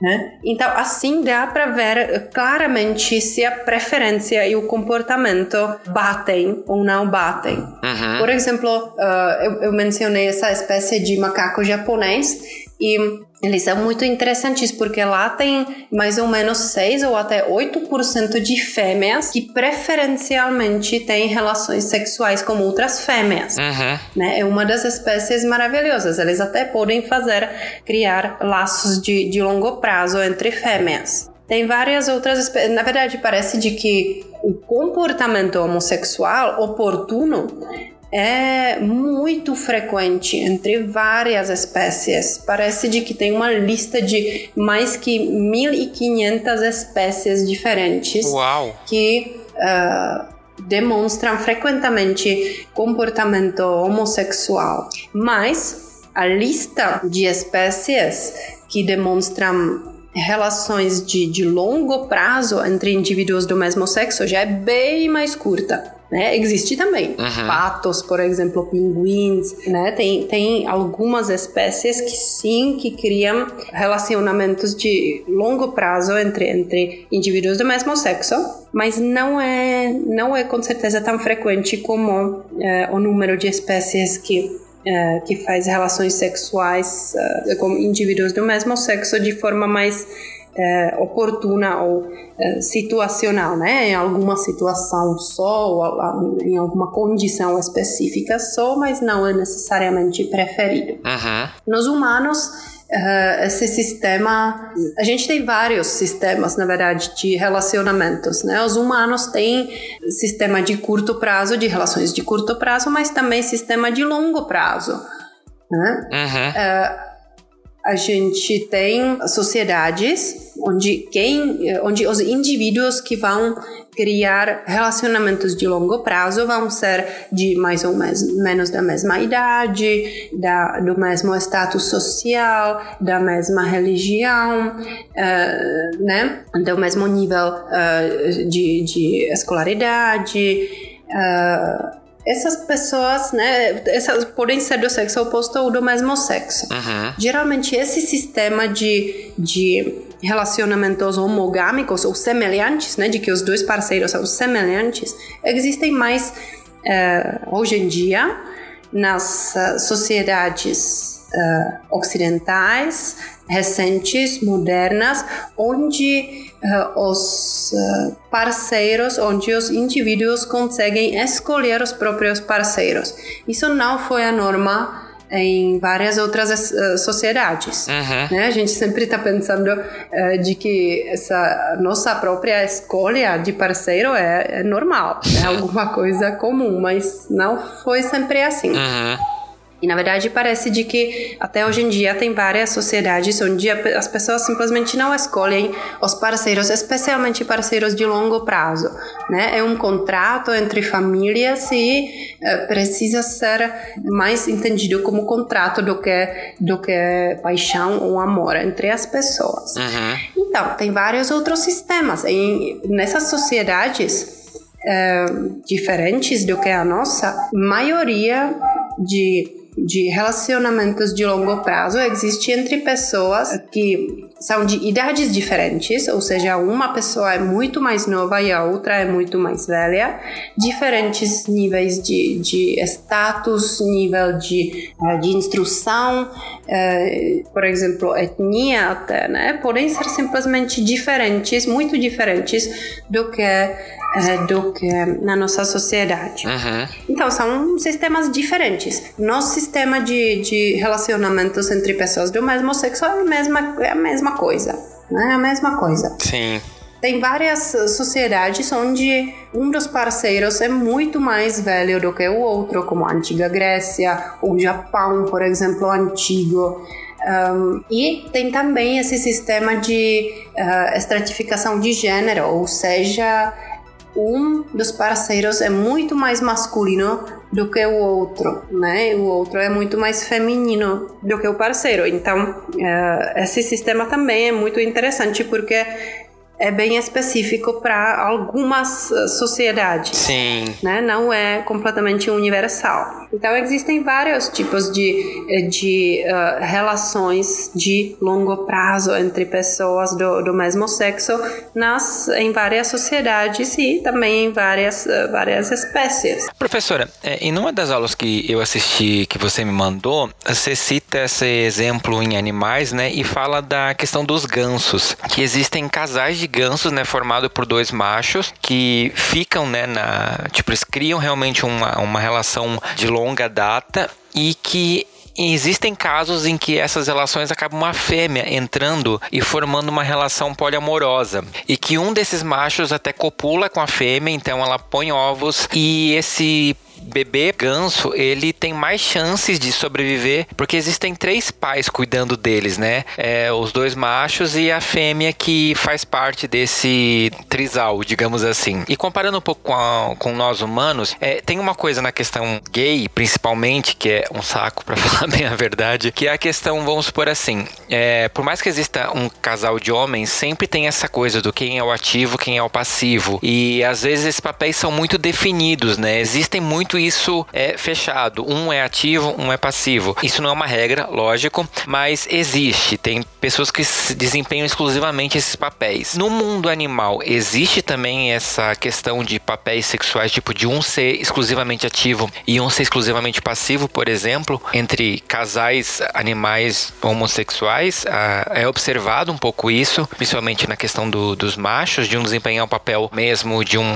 macho, né, que é, seria a parte é, e o outro como se fosse um papel mais de fêmea, que seria questão de passivo. E eu falo isso no ato sexual em si, né? Que tem essa coisa meio que estabelecida que o macho é quem penetra, digamos, né? É observado isso também no mundo animal? É uma pergunta muito boa. Eu, eu, frequentemente eu falo sobre esse uh, exemplo de outras espécies nas minhas aulas, uh, falando na verdade então sobre esses uh, esses gansos que realmente fazem ou criam relacionamentos entre indivíduos do mesmo sexo, são relacionamentos de longo prazo até até para a vida inteira. E às vezes acontece acontece isso que dois machinhos ficam juntos, mas às vezes meio que chega uma fêmea e fica com esses dois machos também. E pelo menos um deles faz relações sexuais com essa fêmea e eles têm filhotes e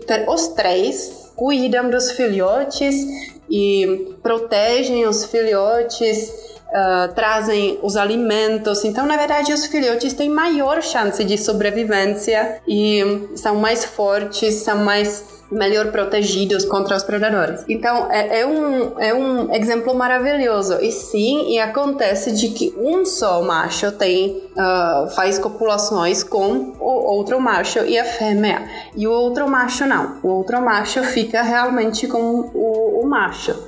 Né? Isso acontece em várias populações humanas, né, que tem uh, esse uh, que, que, vários homens vão fazer relações sexuais com uh, com homens e mulheres e vários outros homens simplesmente nunca vão nem pensar em ter relação sexual ou, ou emocional com com pessoa do sexo oposto. Uhum. E como você exatamente falou ou pensou, pode ser uh, provavelmente conectado com, uh, com os papéis sexuais, ou seja, se um é mais ativo e o outro mais receptivo, né, mais passivo na, uh, na relação sexual. Isso acontece, na verdade, nas mulheres e nos homens também.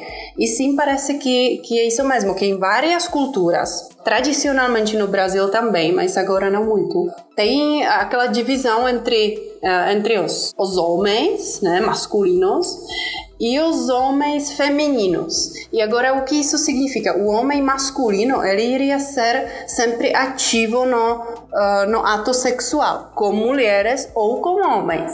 Mas o, o homem feminino ele seria sempre passivo, ou seja, receptivo no, na uh, relação sexual com aquele outro homem. Né? Então, mesmo que os dois, na verdade, têm relações sexuais com pessoas do mesmo sexo, um seria categorizado como homossexual, mas o outro não. Então, e, e isso existe em várias culturas, de novo, humanas, e também uh, em várias espécies uh, não humanas, né, de outros animais, de que um macho uh, pode ter relações sexuais com fêmeas e com outros machos, Uh, mas vários outros machos que geralmente têm uma hierarquia mais baixa, eles vão basicamente só aceitar essa cópula de forma receptiva pelos outros, uh, pelos outros machos. Né? Então, sim, existe essa, essa divisão também, tipo, pelo sexual. Aqueles experimentos clássicos hormonais nos ratos Uh, por exemplo, demonstram de que quando o pesquisador insere ou injeta hormônios sexuais femininos no, no machinho ainda durante o, o desenvolvimento pré-natal, ele vai nascer e ele vai exibir alguns comportamentos tipicamente femininos, ou seja, aquela lordose, né? ou seja, aquela, aquela posição sexual para receber a copulação de um outro macho.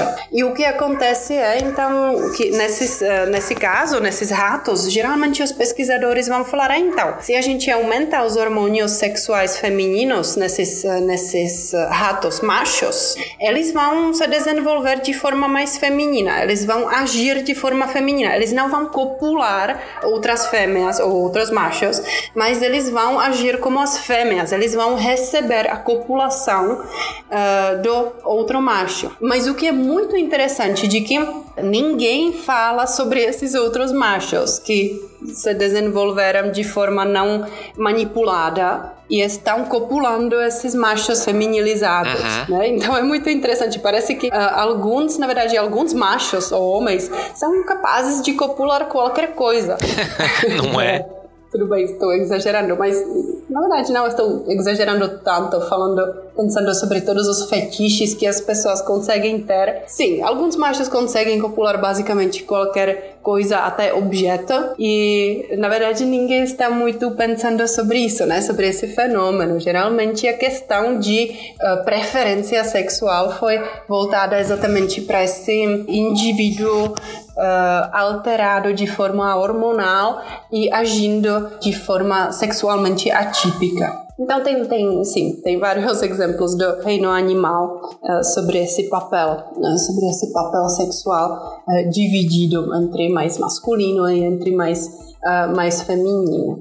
Uhum. É, se o macho tá desempenhando o papel dele, que é sair copulando e, e, espalhando gametas, né, não chama atenção, mesmo que seja com um tubo de saio, sei lá, tá tudo certo, né? Agora, se um macho tá fazendo um papel que não é dele, aí desperta um pouco mais de atenção, né? Isso na sociedade em geral, né? É uma observação interessante. É, mas assim, é, nesse livro que eu usei também para poder montar um pouco da pauta, né, ele falou que a, mais ou menos a população homossexual no mundo oscila entre 4 e 10%. Não sei se esse é um número que você acaba concordando também, mas é, outra questão que eu achei muito interessante, que a gente acabou falando um pouquinho no, no decorrer do episódio, eu acho que vale a gente pontuar um pouquinho melhor, é as pesquisas sobre a questão da bissexualidade, né? Porque as pessoas bissexuais, tecnicamente, seria mais fácil de você medir baseado em tudo isso e né, no material que você me mandou mostrou que, tipo assim, não foi tão fácil, né, chegar nesse, nesse consenso. A bissexualidade acaba sendo um, um mistério, né?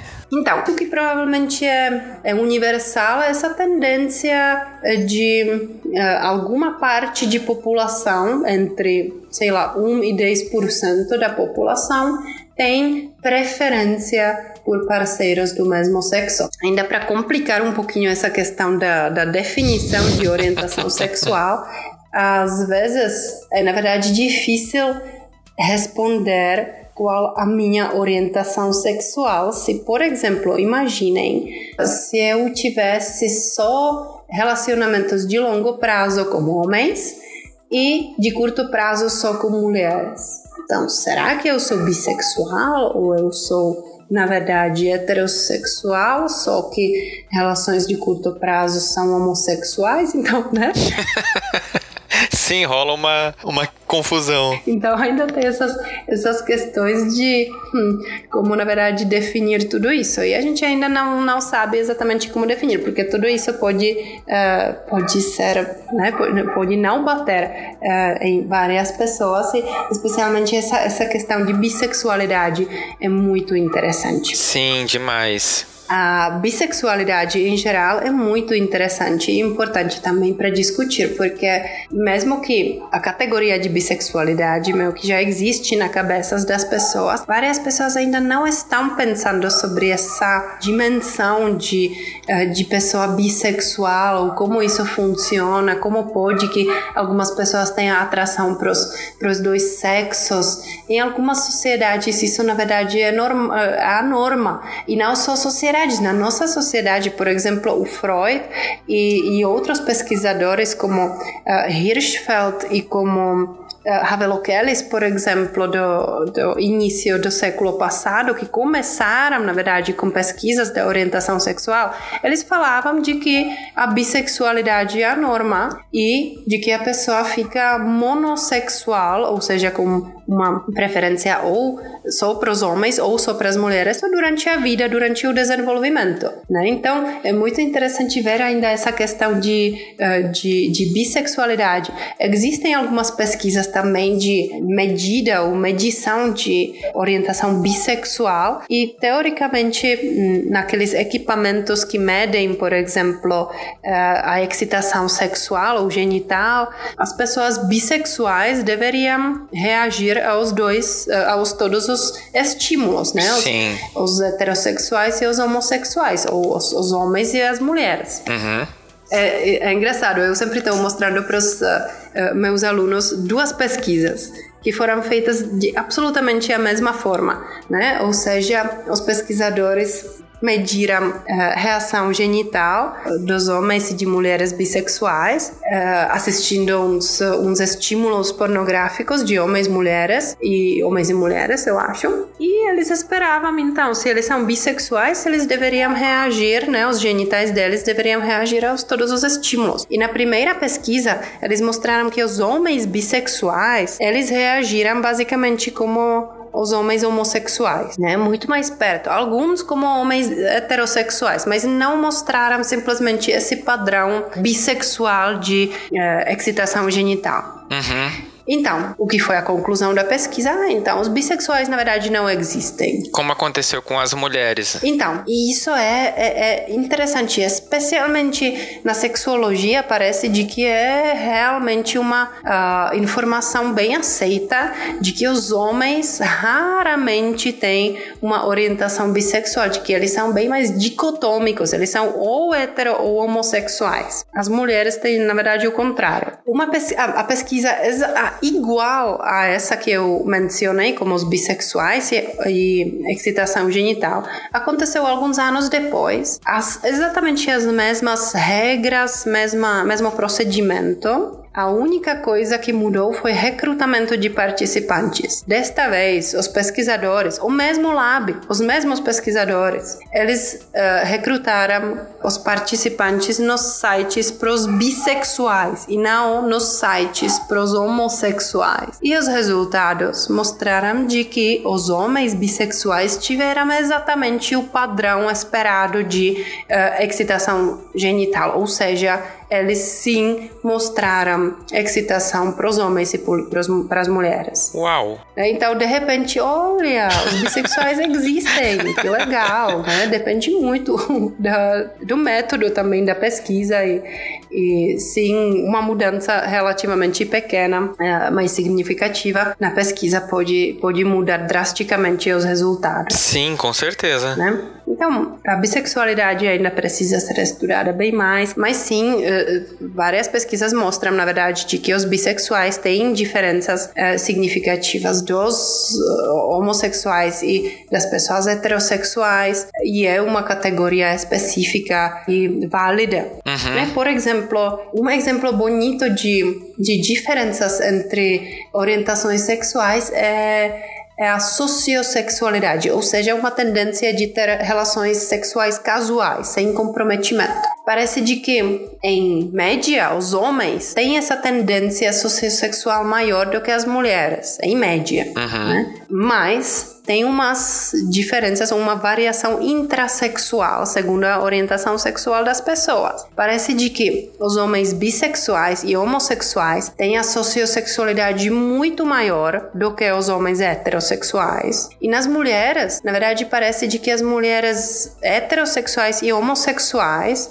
são parecidas, né, com a sociossexualidade mais baixa e as mulheres bissexuais têm bem maior tendência para uh, as relações casuais. Né? Então, obviamente, tem algumas diferenças eh, entre essas, entre essas categorias que precisam ser ainda, ainda bem mais uh, entendidas. Sim. É, e professora, pra gente encerrar, vamos. Eu vou lhe fazer uma pergunta que talvez seja meio difícil, mas nós temos um hino na comunidade LGBT da Lady Gaga, onde ela canta, né? Que eu nasci desse jeito porque Deus não comete erros. é, afinal, a Lady Gaga tá certa ou não? A gente nasceu desse jeito? Gostei dessa, dessa pergunta. Será que a Lady Gaga está certa?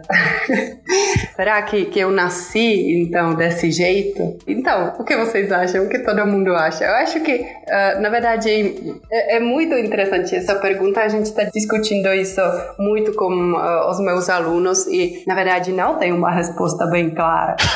Mas isso é que você esperava, né?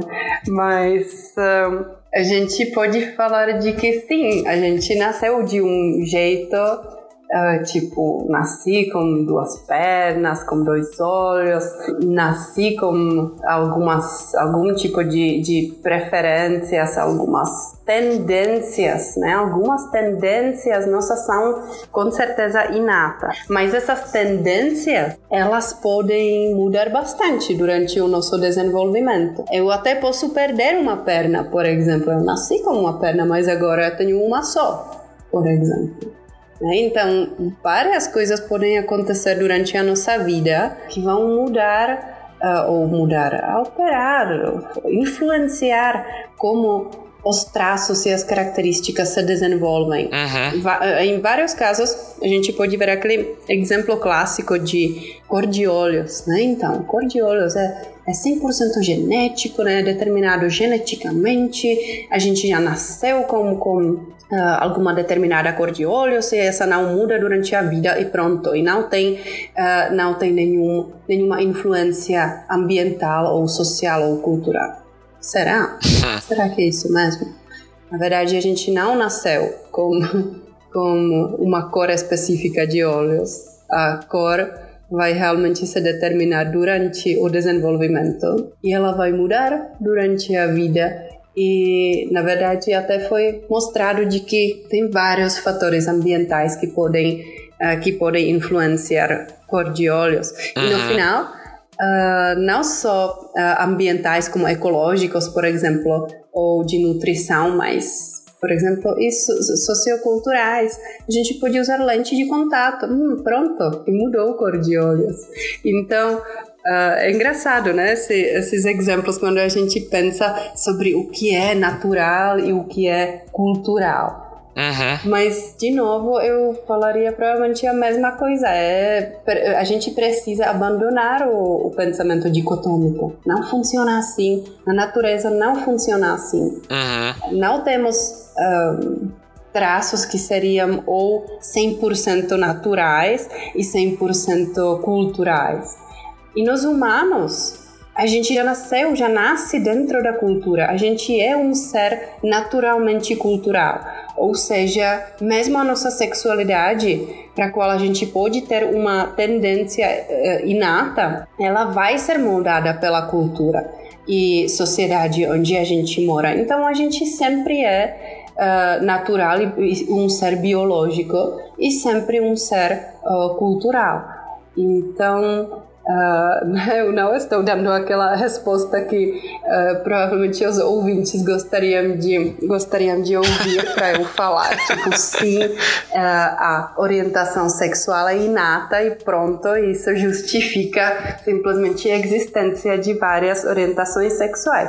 Mas a orientação sexual também não é 100% inata e, e determinada geneticamente. Né? Tem vários, várias influências genéticas, sim, mas também tem influências uh, diferentes ou fatores diferentes ambientais que podem um, afetar a, a, o desenvolvimento da sexualidade, inclusive a orientação sexual. Uhum. Então, sim, a gente nasceu a gente nasceu assim, mas a gente também se desenvolveu uh, assim no nosso dado ambiente, na nossa dada uh, sociedade e cultura, uh, com todas as, todas as raízes históricas. Sim.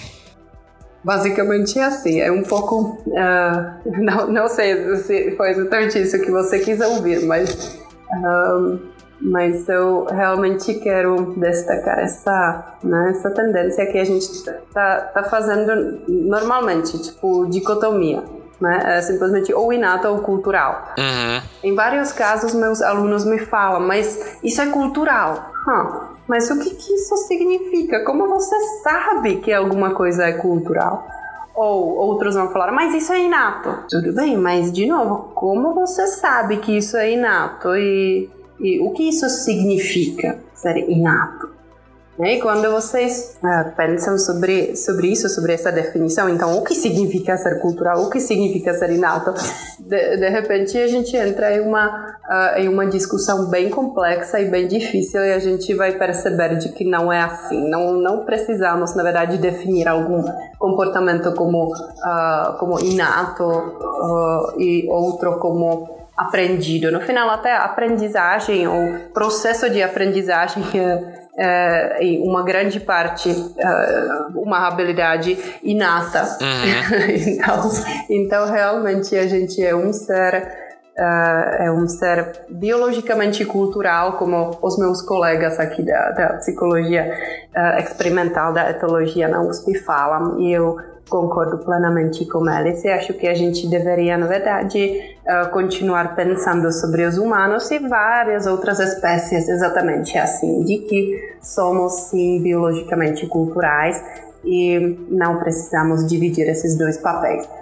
O que geralmente falta também no, no pensamento assim, nesse tipo de pensamento, se alguma coisa é inata ou uh, aprendida, essa questão de desenvolvimento, né? A gente tem um longo período de desenvolvimento e, na verdade, a gente se desenvolve a, a vida inteira, certo? Então, é um longo período mesmo e, e a gente tem várias influências. Geralmente, a gente não está em um isolamento social como agora. Uhum. Uh, a gente está em contato com várias uh, várias outras pessoas, várias uh, influências. A gente aprende várias coisas novas quase todo dia. Então, seria até estranho, na verdade, ter Uh, alguma característica durante a vida inteira que nunca mudaria nem um pouquinho. Sim. Né? Mas, de novo, com isso, não quero falar de que, mesmo que a orientação sexual pode ser afetada ou influenciada pelos vários fatores uh, sociais e culturais, isso também não significa de que a orientação sexual pode ser mudada do nada de forma consciente.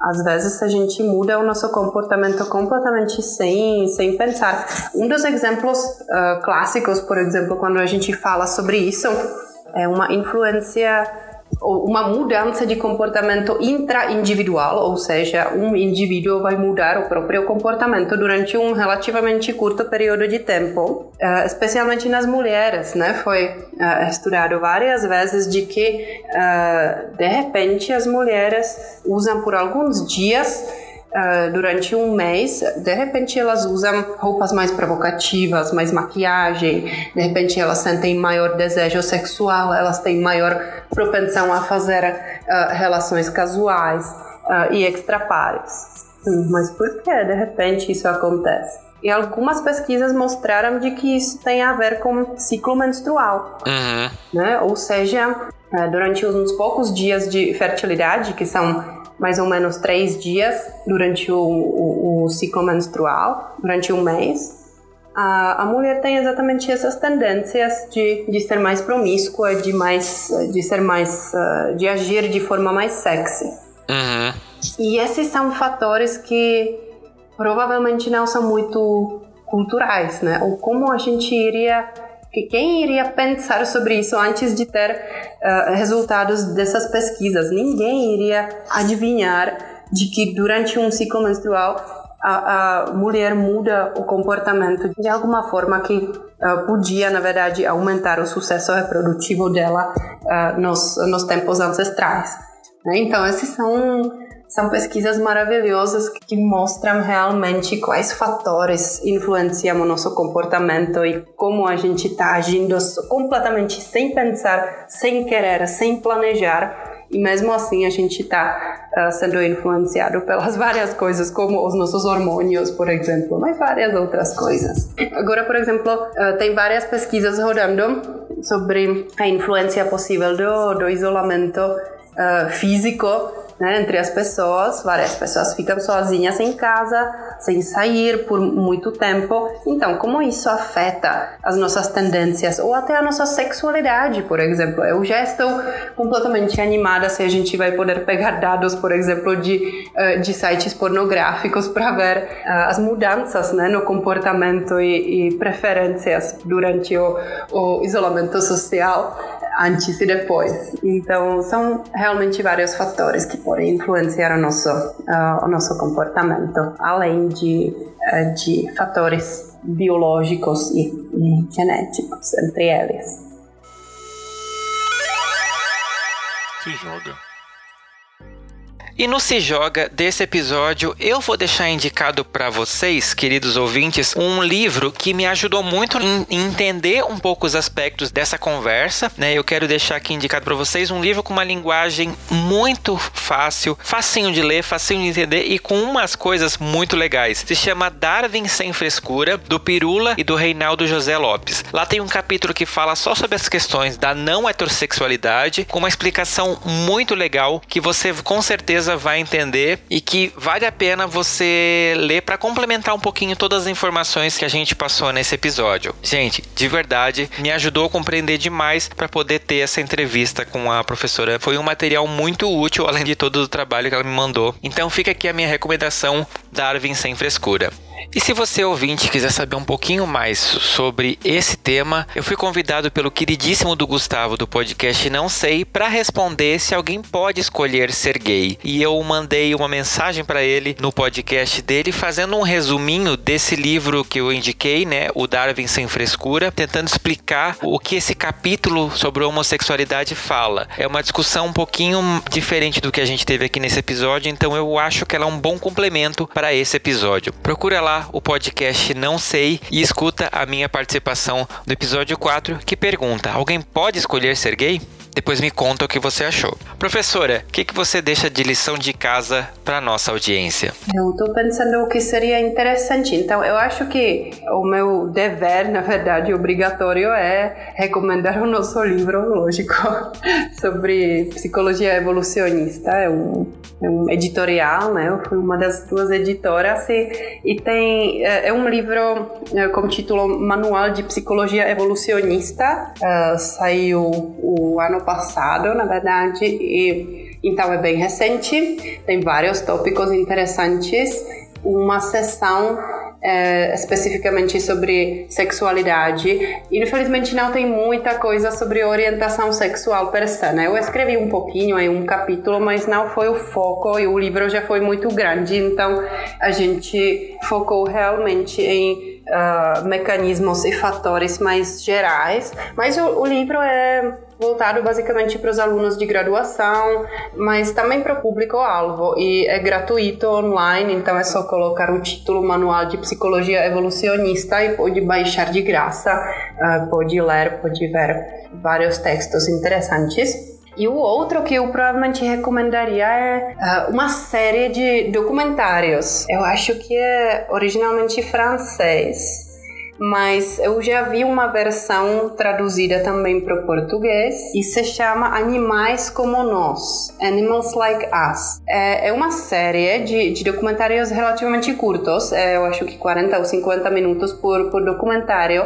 e uma parte é sobre a homossexualidade. É muito boa. É, realmente esse, esse documentário, mesmo que ele não é tão é, atual, né, ou tão recente, é provavelmente o melhor que eu tinha visto sobre, sobre essa questão de orientação sexual ou preferências sexuais em outros, outras espécies. Então é, é, é muito bom. Quem se interessaria ou gostaria uh, não só ver uh, e comparar, por exemplo, outras culturas humanas, mas especialmente outras espécies, é maravilhoso. Muito bem, professor, eu quero agradecer demais a sua presença aqui nesse episódio do Fora do Meio. Para mim, esse é um episódio de uma importância extrema, justamente porque ele abre um pouco essa discussão que a gente vai ter, né, sobre a questão da cura gay, do porquê que ela é tão bizarra, né? Por que, que não dá certo, né? A gente vai explorar um pouquinho isso nos próximos episódios, mas é muito importante para mim que os ouvintes tenham essa base para poder entender, né, daqui a pouco do que é que a gente está falando e quais são as questões envolvidas nisso, né? Que não é simplesmente mudar uma chavinha e que, tá tudo certo. Então quero agradecer demais a sua presença aqui. Foi muito bacana. Eu tô muito feliz de verdade. E eu espero contar com você em outros episódios no futuro. Eu tenho certeza que o pessoal vai gostar também. Muito obrigada uh, por esse convite. Uh, eu estou feliz que eu uh, consegui contribuir pelo menos um pouquinho para esse episódio. Espero que o público gostou e entendeu pelo menos alguma coisa com esse meu sotaque engraçado europeu. E eu espero de que a gente pode falar mais, por exemplo, no futuro. Tem vários outros tópicos ainda nem, nem discutidos aqui. E eu quero agradecer, claro, uh, não só pelo convite, mas, uh, mas também pela oportunidade aqui de, de, trabalhar na USP, que é maravilhoso, porque eu posso uh, desenvolver várias pesquisas sobre orientação sexual, que eu estou fazendo no momento, por exemplo, sobre ciúme e orientação sexual, sobre competição intrasexual em pessoas de diferentes orientações sexuais. Uh, a gente está fazendo várias outras pesquisas que eu nem me lembro. Ah, até sobre uso de maquiagem em mulheres uh, heterossexuais e não heterossexuais, né? Então a gente está fazendo várias coisas uh, interessantes que, que, na verdade, eu estou muito feliz de que eu posso fazer esse tipo de pesquisa que talvez não seria possível em outras unidades ou em outras outras universidades. E claro que o meu o meu agradecimento maior seria aos participantes participantes das nossas pesquisas, então não esqueçam uh, que a gente sim está fazendo várias pesquisas, algumas presenciais lá no Lab, algumas online, várias na verdade online pelos questionários, então é basicamente só acompanhar uh, as nossas pesquisas ou uh, geralmente a gente publica, por exemplo, no jornal USP, então dá para ver quando a gente está coletando alguns dados interessantes, logo logo a gente vai lançar uma nova pesquisa. Professora, como que o pessoal acha você na internet, nas redes sociais? Uh, então, se alguém quiser entrar em contato comigo, é um pouco uh, difícil. Eu percebi que eu sou provavelmente uma pessoa muito arcaica. Eu não tenho nem Facebook, nem Instagram, nem nada disso. Um, mas uh, provavelmente a forma melhor em comunicar comigo é pelo e-mail mesmo. E-mail institucional da, da USP, o que seria então Yaroslava, né, jaroslava, arroba USPBR, mas é fácil, na verdade, achar meu nome uh, meu contato, ou nos meus artigos, ou ou nos sites da USP mesmo. Então, se alguém quiser ou precisar entrar em contato, pode, pode fazer assim pelo e-mail. É claro que como eu tenho vários alunos, várias tarefas e ainda duas crianças pequenininhas, não tenho muito tempo. Então, se alguém me escrever e eu não responder por algum tempo, por favor, desconsidere isso ou não, não pensem que eu uh, esqueci ou não quis responder, mas às vezes eu simplesmente não acho tempo nenhum. Bom, então, muito obrigada pelo convite e espero que vocês gostaram e qualquer dúvida ou, ou pergunta, vocês podem escrever e-mail para mim. Tudo bem?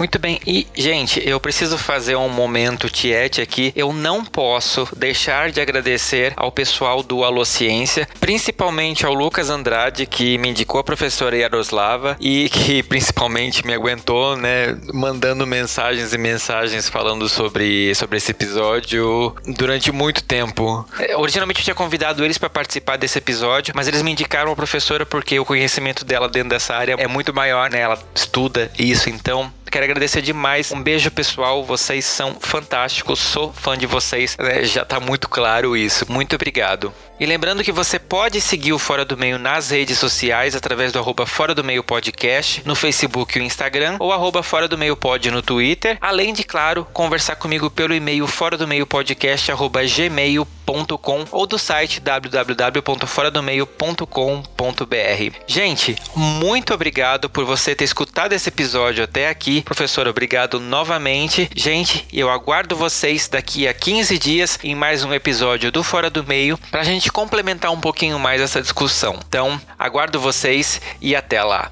Muito obrigada. E até a próxima, eu espero. Tchau.